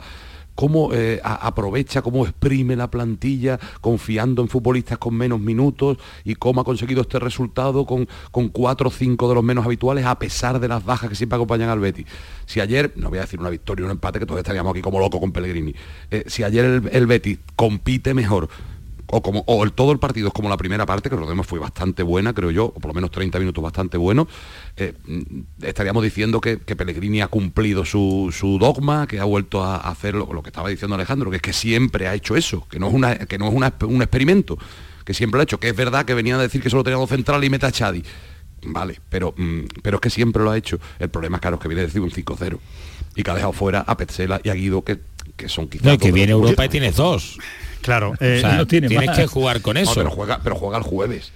Sí, va a jugar y que, Petzela. y que Pellegrini, Sí, pero él tiene y que Pellegrini también se, se equivoca, ¿eh? Que Pellegrini se Claro. equivoca. Se bueno, que concretamente- se equivoca de vez, de vez en concretamente cuando. ayer se equivocó. pero con su la firme que en la Liga firme. Sí, pero que en la Liga Europa el año pasado, en una eliminatoria trascendental para el Betis, fue contra el Manchester United y puso a Joaquín.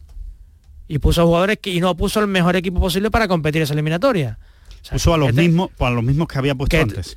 Pero claro, no es lo mismo jugar en Old Trafford Hombre, por que, jugar, que jugar en Alejandro, otros campos. que, que el Betis- bueno, que estoy de acuerdo, pero que puso los mismos. Que pegar el Betis un salto de calidad, ¿no? Sí, Fali, Jugando pero- contra el pero ha Manchester United. creo que es importante que la liga es lo que le va a dar de comer y que el equipo debe crecer a partir que de la liga. es más antiguo que- eh, a lo eh, mejor eh, en una semifinal europea no pone a Joaquín. Yo lo que pero sí es que creo, para llegar a una semifinal europea, a lo, mejor, jugando contra el United, no tienes que este- poner a Joaquín ni a Abner. en todo este análisis de Pellegrini, de la psicología de Pellegrini, más allá, por supuesto, de todo lo que estamos comentando, que es así, que es que nunca pone a los sudamericanos cuando vienen de, de selecciones, eh, también hay un poco de psicología de este partido, el 95% de las ocasiones la voy a perder.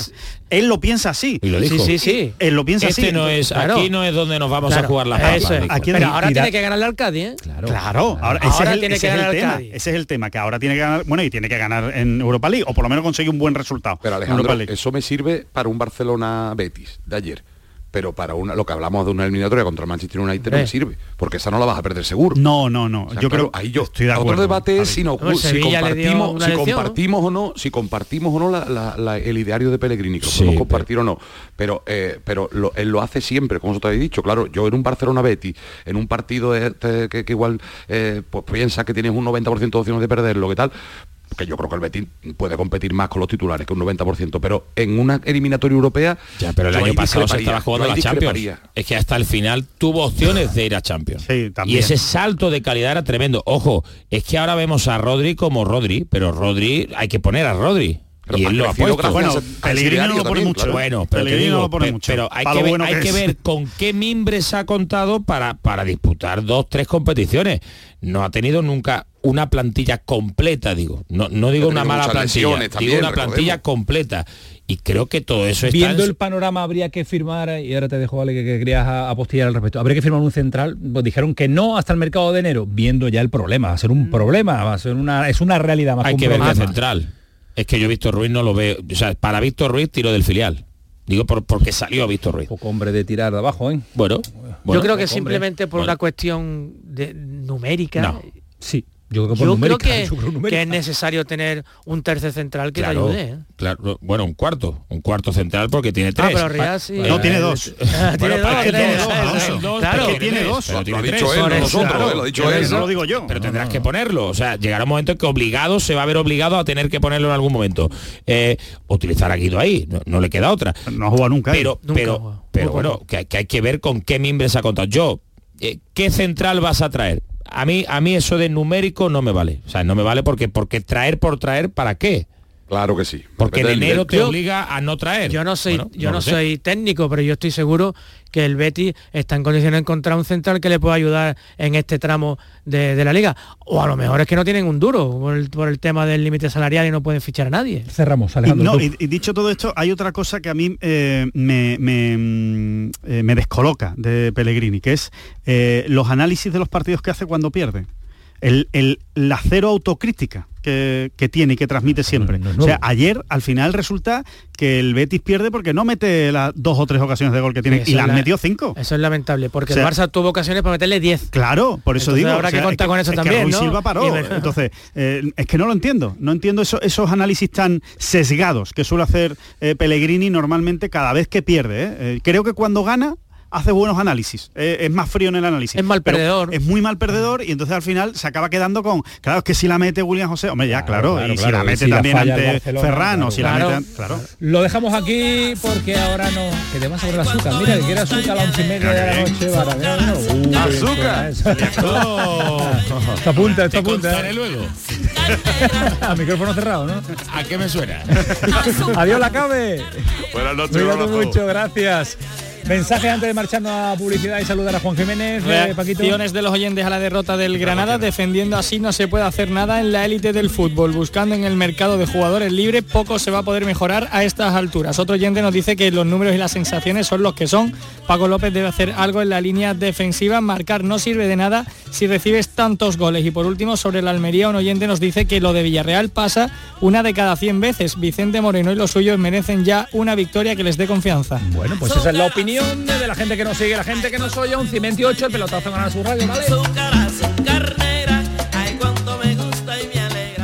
Hambre de librerías, de bibliotecas, de devorar novelas y cómics. Hambre de bailar y ver bailar. Alimentarnos de teatro, de ópera, de zarzuela, de conciertos, de museos y exposiciones. Hambre de aplaudir.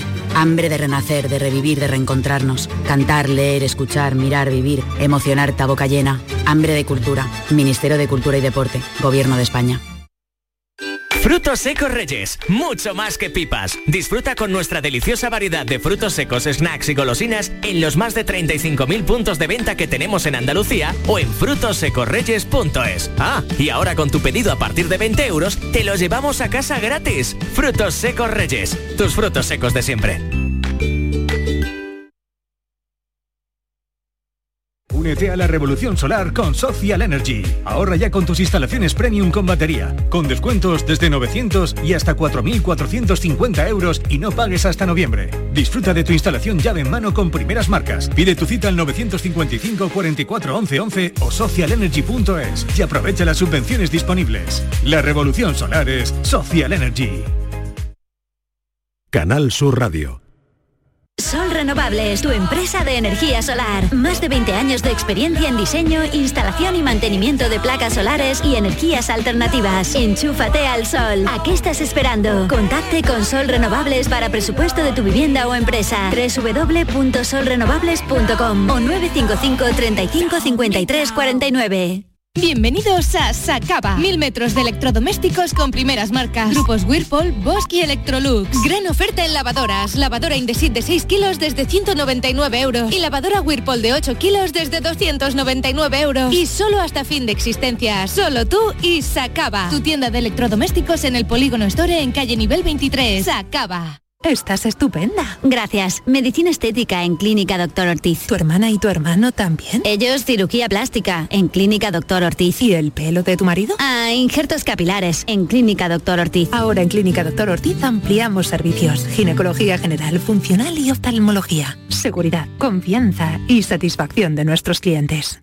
Nueve años de sabor en Cervecería Serranita. Celebra con nosotros. Disfruta de nuestro pastel de berenjenas, chipirones con arroz salvaje y alioli verde o el solomillo de cerdo con queso de cabra y miel de ajo. Este mes, al consumir un mínimo de 15 euros, llévate una copa de cristal exclusiva hasta fin de existencia. Encuéntranos en Centro Comercial Carrefour San Pablo, Sevilla Este, calle José Jesús García Díaz 1. Te esperamos en nuestro día más especial.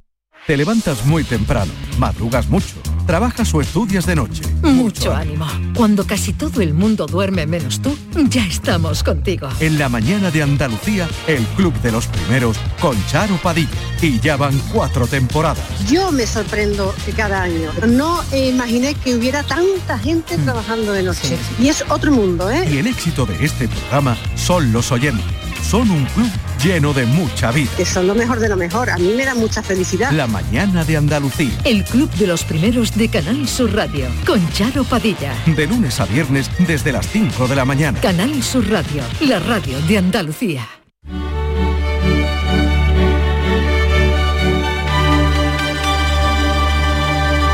El pelotazo de Canal Sur Radio.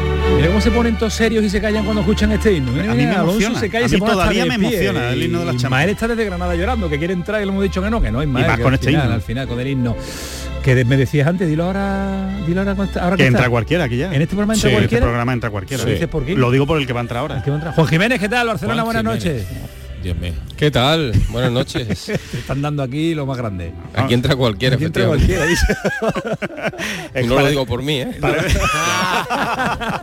Esto parece una defensa de un equipo de Andalucía, de fútbol, de primera división. Una defensa, Si lateral, entra cualquiera. entra lateral, cualquiera. de- lateral derecho Fali, Sí, lateral izquierdo. unas Yo cosas central, porque que- Fali, Fali, Fali, No, Fali a balón parado, Yo mejor en la banda. a balón parado, Fali complicado. Fali lateral izquierdo. Bueno, que yo que, que- que llevo escuchando a esos señores hora y media y quería yo refrescar la, la- la voz y la antena. Partidazo, mañana Juan, Juan Jiménez. Mete autoridad.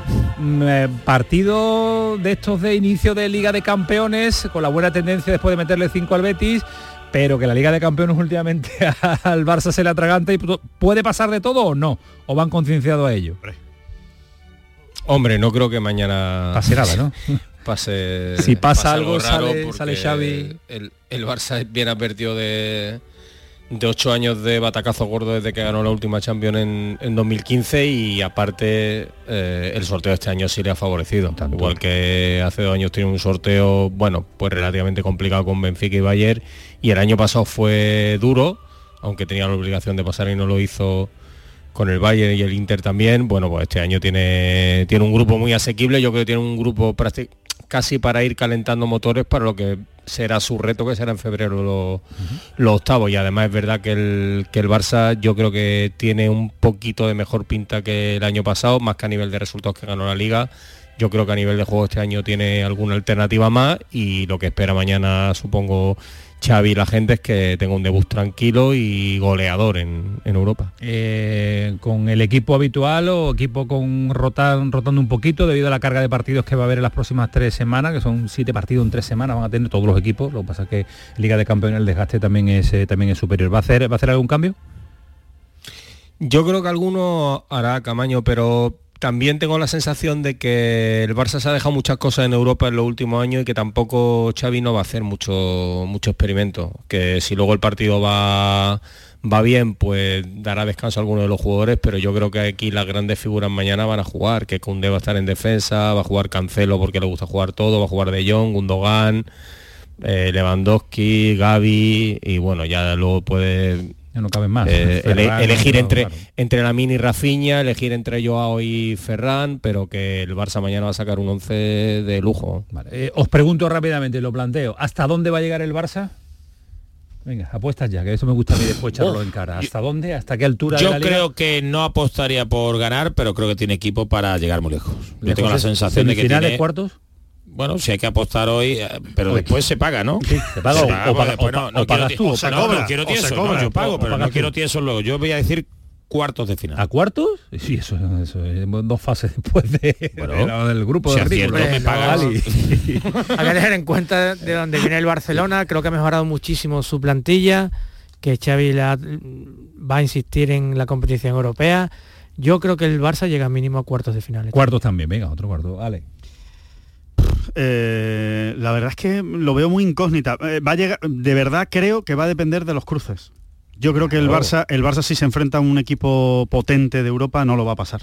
Creo que no. Entonces va a depender, si tiene suerte, si le toca un grupo como este y ahora tiene suerte con, con, con los cruces. Suerte hasta semifinales es complicado. Bueno, pero hombre, que no te toque el City, el Bayern o el Real Madrid. Si eres el Real, Madrid.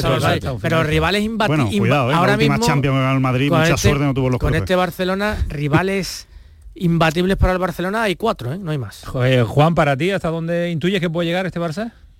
Mm, yo tampoco quiero echar una moneda al aire, lo que, lo que sí os digo para que os sirva de, referencia y lo que Xavi ha contado en el, en el, vestuario desde que empezó la pretemporada prácticamente en Estados Unidos, él ha puesto un ejemplo claro, que es el Inter del año pasado. El Inter eh, en Barcelona sí jugó un buen partido, pero en Milán el, el Barça fue mejor y ese Inter que tenía un equipo, bueno, pues compacto y bueno, pero que tampoco es Nada del otro una colección de, estrellas, ha llegado a la final. La Champions al final lo que dice Alejandro es que depende mucho de los cruces. si tú pasas como va a pasar el, Inter el Barça fácil y te toca el City se equivoca o el PSG se equivoca, te toca en el octavo y te mandan fuera, eh, tampoco o sea, es un fracaso, pero entra dentro de, lo normal. Entonces yo creo que hacerse aquí Castillo en el aire con dónde puede llegar el Barça, yo creo que lo que hay que hablar es de obligaciones. Y yo creo que la obligación del Barça es estar mínimo, mínimo en cuartos de final.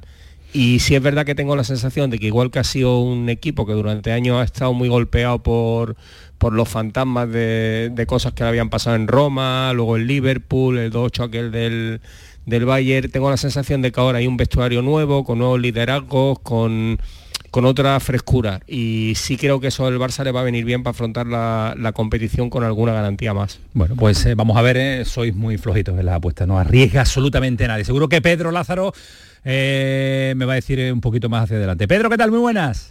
Hola, muy buenas. ¿Hasta dónde llega el Barça, Pedro?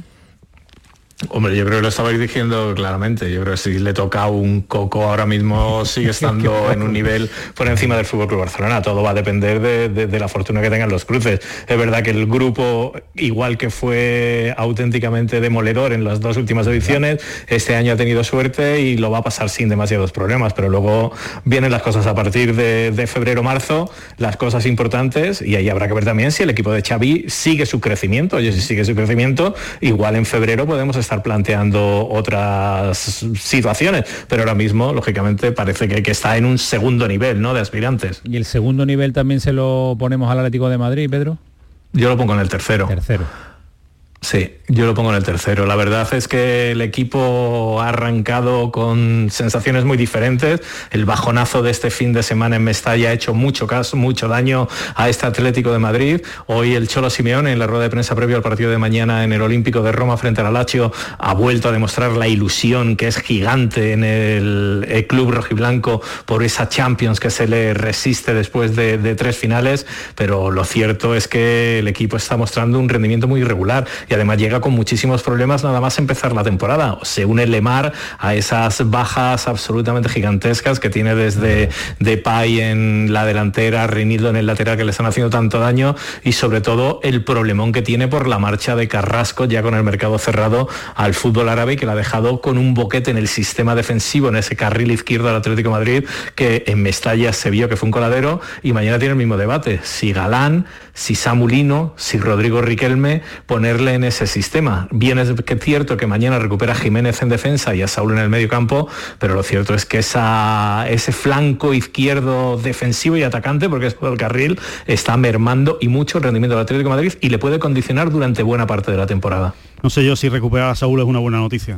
Este eh, para, el 11, para el 11, para Simeone. Habría que preguntarle a Simeone. A este Saúl, una buena este porque Saúl que lleva tres es desconocido, desconocido, es increíble. increíble cómo, cómo, se le ha ido el fútbol a ese, Bueno, mañana nos lo va a contar Pedro y llamaremos también a Juan Jiménez si Alejandro Rodríguez lo deja y es bien recibido en este programa. Por, mi parte, no Yo prefiero que Juanji se venga para acá, para Sevilla, que es donde...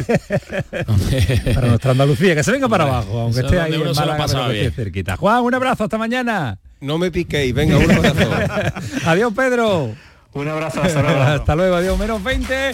Hay preguntas para estos señores antes de marcharnos a la publicidad, ya que están los oyentes muy activos. ¿Te gustan las preguntitas? Me gustan mucho. Paquito, hay preguntitas, hay preguntitas. Venga, muy rápida, muy rápida, muy dinámica. Para Fali, para, Fali, la primera, preparado. ¿Con qué entrenador te lo pasas mejor en rueda de prensa? Hombre, con Mendilibar. ¿Ves? que al final... Tú te has pasado muy bien con Mourinho. Mourinho también, sí, sí. Siguiente. Para Alonso, ¿cuidar el vestuario y buscar resultados pueden ir de la mano en este momento en el Sevilla? Totalmente. Y por último, para Alejandro, ¿se arrepentirán en el Real Betis de vender a Luis Felipe? Digo, eh, no, en el club no, ya te digo yo que no, están dando palmas con la oreja. ¿Se está arrepintiendo Pellegrini de que le vendan a Luis Felipe? No, no, Pellegrini no se puede arrepentir porque no tenía ni voz ni voto en esa decisión, como bien dijo el propio Pellegrini. Y es verdad, él no tiene que tener ni voz ni voto en esa decisión. 19 para las 12, nos queda el último tirón de este pelotazo, no se lo pierdan. Este es Xiaolin, especialista de cine en artes marciales. O lo que es lo mismo, especialista en repartir. Todo el día así. Sí, reparte mucho. Pero nada comparado con lo que reparte el Rasca Millonario de la ONCE, que reparte más de 20 millones de euros en premios. Y eso es mucho repartir. Rasca Millonario de la ONCE. Reparte como nadie.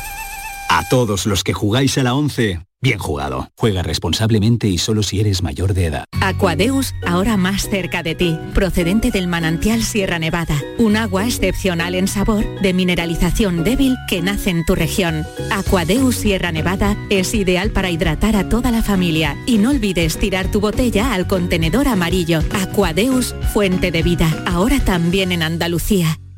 La mañana de Andalucía con Jesús Vigorra es actualidad, análisis, servicio público, entretenimiento y diversión. Comienza.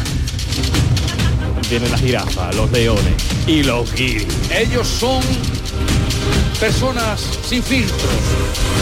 Ellos son transparentes. Ellos hablan sin complejos. Son los guiris. La mañana de Andalucía con Jesús Vigorra. Os espero de lunes a viernes a las 6 de la mañana. Canal Sur Radio. Somos más Andalucía.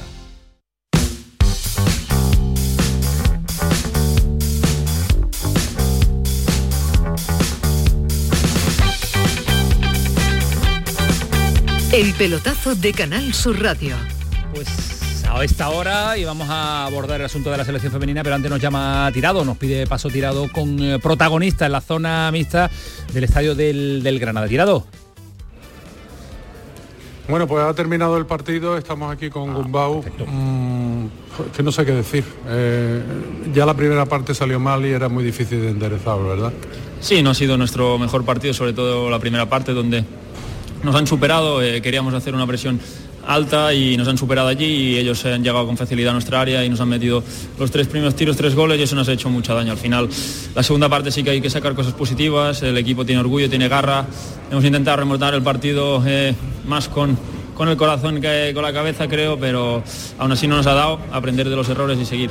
Y el fútbol tiene esa crueldad, ¿no? Porque con el 2-3 veíamos ya el empate a 3 y llega esa jugada que os pilla desprevenido y llega ya el cuarto y ahí ya era imposible. Sí, estábamos muy expuestos ya eh, con, la mentalidad de hacer el 3-3, eh, yendo todos para adelante y al final nos han, nos han pillado un poco ahí desajustados y, no hemos podido remontar el partido. Aún así, eh, orgullo de mi equipo y, ya con confianza para esta semana intentar sacar los tres puntos en Las Palmas. Era partidito, ¿eh? penúltimo contra antepenúltimo, ¿no? Bueno, acaba de empezar la liga, pero sí, estos partidos sí que te marcan un poco el desarrollo de la temporada y iremos ahí con, la máxima confianza. Pues recuperarse y a, ganar en tierras canarias, que sean las islas afortunadas esta vez para el conjunto del Granada. Ojalá así sea. Muchas gracias. Gracias. Las palabras del futbolista del Granada, Gumbau, que, que bueno, pues se lamentan de esa, de esa situación, ¿no? Han, tenido casi el 3 a 3, ha llegado ya ese gol de Couto que ha hecho todo imposible, por lo tanto derrota y ahora pues a levantar cabeza y buscar esa victoria eh, en Las Palmas eh, en un duelo ya brutal, ¿no? Es verdad que esto acaba de comenzar, pero a penúltimo contra penúltimo, el que pierda allí, desde luego, eh, va a empezar a complicarse las cosas. Por lo tanto, esperemos que ya el Granada consiga esa victoria en tierras canarias.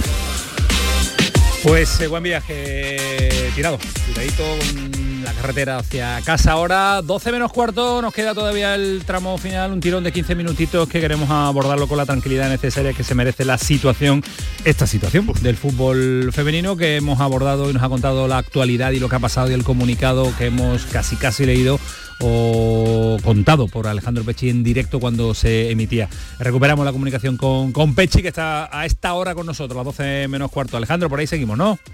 Aquí estamos, Antonio. Bueno, eh, después de una horita o una hora después, algo ha pasado para ir eh, ordenándonos mentalmente lo que han sido las últimas horas de esta nueva polémica o continuidad de la polémica que no se cierra nunca.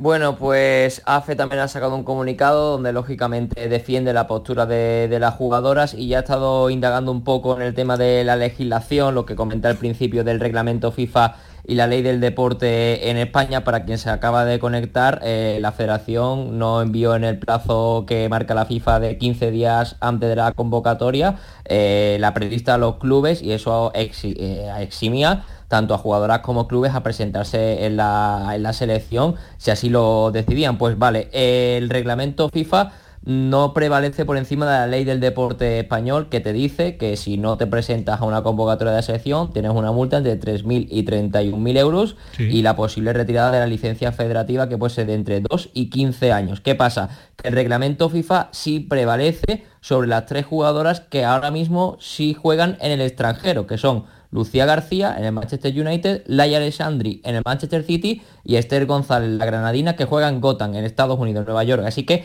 estas tres jugadoras, si así lo consideran o si los clubes lo consideran, no estarían obligadas a presentarse mañana en la convocatoria porque ahí sí las protege el reglamento FIFA. El resto, las que juegan en España, eh, deben de presentarse, porque así lo marca la ley del deporte español, si no podría acarrear sanción o acarrear algún tipo de, eso, de, sanción. Ah, ahora vamos a saludar a, Jenny Morilla, pero te quería preguntar, Alejandro, ¿cómo intuyes que va a terminar todo esto? Uf, pues mm, yo creo que no va a acabar nada bien. hoy se ha liado mucho, se ha liado mucho porque a las 2 de la tarde la federación ha lanzado un comunicado asegurando un clima de confianza, luego a las 4 Monse Tome empieza la rueda de prensa asegurando que ha hablado con las internacionales y que van a venir y a las 10 que las jugadoras lo desmienten. Eh, es que a mí esto me parece demoledor y creo que este conflicto eh, va a ir para largo y va a dejar muchas heridas. Ese, es el problema, que va a dejar eh, muchas heridas abiertas, no se van a cerrar en un tiempo y no sé si el fútbol femenino sale beneficiado de todo esto que está sucediendo. ¿eh? Evidentemente, a corto plazo no. A corto plazo veremos, a medio y largo plazo. Entiendo que las jugadoras pensarán que a medio y largo plazo esta batalla va a ser bueno. para, arreglar lo que ellas quieren. Evidentemente este pulso a corto plazo no le viene bien al, fútbol femenino porque de hecho empieza a haber mucho aficionado que no, que no entiende ya la, posición de, de, las jugadoras o la exigencia de las jugadoras. ¿no? Entonces, claro, puede llegar un momento en el que tensas, tensas, tensas, tensas tanto la cuerda que, que, puedes, que puedes acabar eh, provocando pues, cierta incomprensión ¿no? por parte del, del aficionado. Entonces, bueno, vamos a ver cómo se soluciona yo desde luego eh, entiendo también la postura de la Federación Española, ¿no? Al final la institución es la Federación Española, que es la que tiene que tomar decisiones, para eso están en ese cargo y, no pueden tampoco dejarse manejar completamente por lo que diga una plantilla de fútbol, ¿no? O unas jugadoras. Entonces, es que el equilibrio es complicado. Eh, y yo, por supuesto, no lo he entendido en ningún momento y jamás lo entenderé renunciar a jugar a la selección española. Me van ustedes a perdonar, yo no lo entiendo. La selección española es una cosa, la Federación Española es otra. La selección debe estar muy por encima de quien dirija a la federación. el escudo, la afición, el país al que representa, etcétera, etcétera. Jenny, ¿qué tal? Buenas noches. Hola, buenas noches. Agradecerte antes de nada las horas a las que te molestamos, pero sabemos que eres de, eres de nosotros, eres de la casa y lo haces con todo el gusto del mundo. Eh, Jenny, ¿qué lectura haces a todo esto? Eh, más, que, más que volver a analizar o quién lleva razón o quién no la lleva o cuáles son las peticiones, eh, ¿el daño que se le puede estar haciendo al fútbol femenino mm, lo entiendes o, no, o tú intuyes que no se le está haciendo ningún daño, que va a ser beneficioso? A ver, obviamente daño ahí existe y obviamente lo habrá, porque pienso, vamos, eh, igual que para nosotros todo esto, esta incertidumbre, imaginaros para las jugadoras que tienen que tomar la decisión de, decir no a, su selección, no a su país. Entonces, es algo complicado, difícil, pero quien no ha vivido necesario. necesario muy necesario y quien no lo ha vivido nosotros llevamos muchísimos años tragando muchísimos años aguantando muchísimas cosas. Y claro quien no lo ha vivido entiendo y es respetable que no lo entienda o que pueda pensar o, o ponerse en su cabeza ciertas cosas pero nosotras que sí hemos vivido todo eso y que es hora de que ya por fin eh, se puede hacer algo. Y ahora que pues con el boom del mundial y, como dije el otro día, mm, ya hay voz y voto como quien dice, pues se tiene que tomar cartas en el asunto. Y obviamente yo estoy con todas mis compañeras. Eh, la federación mm, en parte la entiendo obviamente y en parte no, porque se le comunicó y las jugadoras hablaron ya con todos ellos y no entiendo, o sea, no, he entendido hoy lo de lo de Monse porque no había hablado con ninguna jugadora, me costaba de que no había hablado con ninguna jugadora, entonces pues nos hemos quedado un poco eh, sin saber, ¿no? Porque claro, mm, ponerla también en esa tesitura, pues algo que, que no se esperaba nadie tampoco. Jenny, yo, eh, yo me, pongo en la piel del que esté escuchando ahora mismo la radio, ¿no? Y, no, y, te escucha, ¿no? Y dice, es que llevamos mucho tiempo tragando. Pero ¿a, qué, ¿a qué te refieres, Jenny? O sea, eh, porque yo creo que es lo que quiere saber pues la gente, es lo que quiere saber el aficionado. Pues o sea, ¿cuáles son los problemas que ha habido en la federación que son absolutamente irresolubles y que obligan a un cambio radical? Pues mira, sencillo y simple, nunca se nos ha tomado como profesionales, de hace cuestión de un año para acá o dos hubo algo de cambio eh, y sobre todo ahora con el boom que ha tenido este mundial y todo, que, que sí se, hizo ya ciertas cosas, pero antes, hace cuestión de dos años, las jugadoras cobraban 12 euros de dieta por ir a la selección, por ejemplo. Viajaban en el día a los partidos, a, mundiales, a Eurocopas, y ya en su día, hace mm, más de 10 años creo que puede ser, eh, ya se reivindicaron algunas. Lo que pasa es que entonces el fútbol femenino no tenía tanto tirón y no fueron escuchadas. Pero es que esto viene de muchos años atrás. Pero, ahora. eso concretamente sí ha cambiado, ¿no? O ha mejorado un poco, ¿no? ¿Puede decir una cosa? En este mundial sí, en este mundial sí. A ver, a ver Alejandro, sí que te queremos escuchar también. Eh, esto no fue hace mucho, pero voy a demostrar el reflejo de lo que es la Federación Española con el fútbol femenino. Eh, ¿Os acordáis del reparto de las medallas en la Supercopa? Por ejemplo, bueno, correcto. Que dejaron las medallas el año pasado en una mesa y tuvieron que ir... Y se la pusieron las jugadoras del Barça solas. Claro, y estamos de, jugadoras que han ganado un balón de oro, que han ganado una Champions, pues ese es el reflejo de la Federación Española. Estando de acuerdo, estando de acuerdo, de acuerdo Alejandro Jenny, pero eso es el acto equivocado de una persona que ya no está en la federación, no es la federación ni es el escudo el que hace ese gesto, y no es la camiseta de la selección española. Sí, pero las jugadoras consideran que todavía ahí existen ciertas personas eh, pues que están muy vinculadas a, quien estaba y, entonces pues creen que lo mejor es que se tomen esos cambios para poder avanzar de verdad a 100% eh, que o sea que el fútbol femenino avance no no se quede ahí estancado ni se gane bueno hemos ganado un mundial y, la petición la petición Jenny eh, Alejandro es, es, acervada es gabinete de comunicación secretario general es que no sé es que es cargarte la federación por completo. No sé si eso sí, Sí, son personas Que, han intentado salvar eh, a, Luis Rubiales, son muy de, su cuerda. No hay que olvidar que el Departamento de Comunicación inventó unas palabras de Jenny Hermoso que luego remitió a EFE y lo remitió al resto de medios, que son cosas también muy graves que han pasado dentro de la federación en los últimos días, que es que dentro de dos días va a hacer que España eh, va a hacer un mes que España gana el Mundial. Es que parece que han pasado años, porque claro, es que no se ha hablado nada de que España gana el Mundial. Y todo esto no habría pasado si Rubiales no se hubiese comportado como se comportó en la final del, Mundial, que de verdad que las jugadoras no tienen la culpa de esto, que es que ellas, son víctimas de pues todo lo que está pasando. Pues yo lo que creo, Alejandro y Jenny, es que todo eso hay que denunciarlo, eh, hay que decirlo ante los medios de comunicación, explicarlo con todo lujo de detalles, todo ese tipo de comportamientos y defender el escudo de la selección española. Eso es lo que yo creo. yo, yo estoy, estoy contigo en eso. Lo que pasa que eh, si tú le, dices a la federación, o sea, en este caso las jugadoras se han puesto en contacto, han intentado dialogar y no se ha obtenido respuesta y todo va a base de comunicados y a base de, pues al fin y al cabo, ahí hay algo también que quizá a lo mejor nosotros no, podemos ni, llegar a entender, porque son hay un tira y afloja que, que ya se nos escapa también nos escapa que puede ser también lo que lo que lo que puede estar pasando ahí. Se nos escapa y que el problema de todo esto es que a lo mejor va a dejar heridos y está dejando heridos y esperemos que no demasiados muertos en el, en el, en el camino. Jenny gracias por hacernos entender esta situación. Un besito fuerte cuídate mucho. Nada a vosotros. Hasta luego.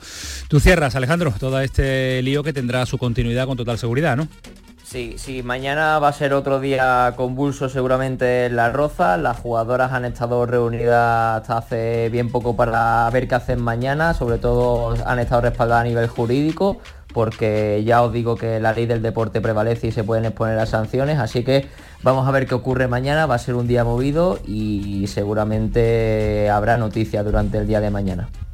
Bueno, pues esperaremos si nos lo cuenta Alejandro. Gracias, un abrazo, cuídate mucho. Un fuerte abrazo. Eh, un sonido que nos tiene preparado que nos ha mandado Juan Linares, Kiko, lo tienes por ahí escuchando la rueda de prensa, ¿no? Primero saludo a... Tú me dices, tú me dices, tú me mandas, eh, si no me voy con los mensajes. Y el sonido de la rueda de prensa de Paco López. Pues eh, el balance, pues una primera parte que nos han desbordado y una segunda parte que después de irte 0-3 lo normal es que un equipo bueno, se, venga abajo, se desorganice y, creo que bueno, ha respondido. Pero sí que es cierto que, que si este equipo, con lo que somos, con lo que tenemos, si no damos nuestro máximo nivel cada segundo del partido, que es lo que no ha pasado en la primera parte, que es lo que no hemos hecho en la primera parte, pues evidentemente eh, lo normal es que pierdan los partidos en primera división. Si no damos el máximo nivel, no se puede competir en primera división, pero es que esto es de primero de primero de, primera división. Esto es grave. O sea, esto indica que han bajado los brazos, no han actuado con la intensidad necesaria para ganar un partido de primera. Esto es grave. Ay, los entrenadores, lo veo tocado, ¿eh? A Paco López. No es una alegría excesiva, pero se le nota tocado suerte, calidad, no, es que no, hemos puesto todo lo que hay que poner en cuanto a intensidad. Lo de hoy es una derrota muy fea. Claro. Una derrota muy fea en casa contra el Girona, que supone que es un equipo de, tu liga, por muy bien que esté el Girona, pero que, tiene que ser de tu liga y en tu casa y no competir. O sea, que, te metan 0-3 en la primera parte eh, es demasiado. Duele, duele, y es lógico las palabras de, Paco López. ¿no? Bueno, que nos vamos, señores, ha sido un auténtico placer. Eh, Fali, esto de los lunes con más tiempo te gusta más, te gusta más ti. Se me ha hecho corto. ¿Te ha hecho corto? Se hace corto, se hace corto. No escuche Eduardo Gil. se me ha hecho corto. Se me va volando el programa, Antonio. volando, volando voy, volando vengo. Y en medio metemos a Paquito Tamayo que nos tiene que contar mensajes, Paquito, para cerrar el programa del lunes. El último mensaje de un oyente, otra vez sobre Mendilibar, me dice que no estoy de acuerdo con Mendilibar, al igual que en el Madrid, Cross y Modric no juegan, tampoco deberían hacerlo Rakitic y Oliver porque ralentizan el juego del equipo. ¡Viva Camaño! Adiós. Mira qué bonito. Hombre, por de la familia. Solheim familia, esta semana, cuando empezamos a, ya hemos calentado nosotros el jueves con Azara, tenemos que seguir, ¿eh? Sí, el, bueno, el viernes empieza la competición. los equipos. No, ya están, ya están entrenando, ya está todo montado. Hoy ha sido la presentación. En la presentación oficial oficial es el jueves por la tarde, que va a ser un espectacular. allí? Yo estaré allí desde el, miércoles, desde el miércoles muy tempranito. Vamos a llegar allí a Finca Cortesín para contarlo a todo el mundo, eh, a través de Tengolf y por supuesto a través de Canal Sur Radio. Y, nada, y con muchas ganas de que empiece y, ver las parejas, con quién va a jugar Carlota, con quién va a jugar cada una y esos intríngulis de la Solheim que están realmente bien. El escenario es fabuloso, que es Finca Cortesín. Las jugadoras están encantadas, están en el hotel del campo. ¿Montasteis el, juego vuestro? Sí, la, final, la final de The Game de Tengolf fue en Finca Cortesín ahí, manejáis vosotros, ahí mandáis, ¿eh? Y los, y los jugadores acabaron contentísimos. Mira, cara, de cara de Fali. Sí, sí, sí. ¿Solheim qué significa? Solheim es el apellido de un hombre. Me imagino. Pero, no, significa nada, el apellido de un hombre. ¿De dónde viene? El, el... apellido del eh, fundador de Ping, la marca de palos de golf, de equipamiento de golf, que es la fundadora de la Solheim Cup. Eh, es una competición de Ping. Puso su nombre. Sí, puso su nombre. aquí está. Y un trofeo, un trofeo precioso de cristal. tío. Por cierto, muy bonito. Tío que manda mucho. Bueno, mañana te veo, ¿no? Hombre, por supuesto. Aquí estaremos. Eh, Fali. Prepárate para la semana, ¿eh? Vamos para la semana que viene como viene, buena, viene buena. Señores, que muchas gracias por estar este solo ratito de radio. He visto un hombre con un saxofón. Muy rápido, saxofón, tiene crema de. ¡Uh, lo que tiene crema de forma! Todos los instrumentos musicales que pueda haber en el mundo entran esta noche ahora aquí con Cremade. Que nos vamos, que fue, estuvo varitas con nosotros a esta hora y muy despierto. Que se fue a Antonio Carlos, porque lo agotamos. Esto fue el pelotazo. Esto sigue Canal Sur Radio. Vámonos que nos vamos. Que llega Adolfo también, madre mía. Que despliegue.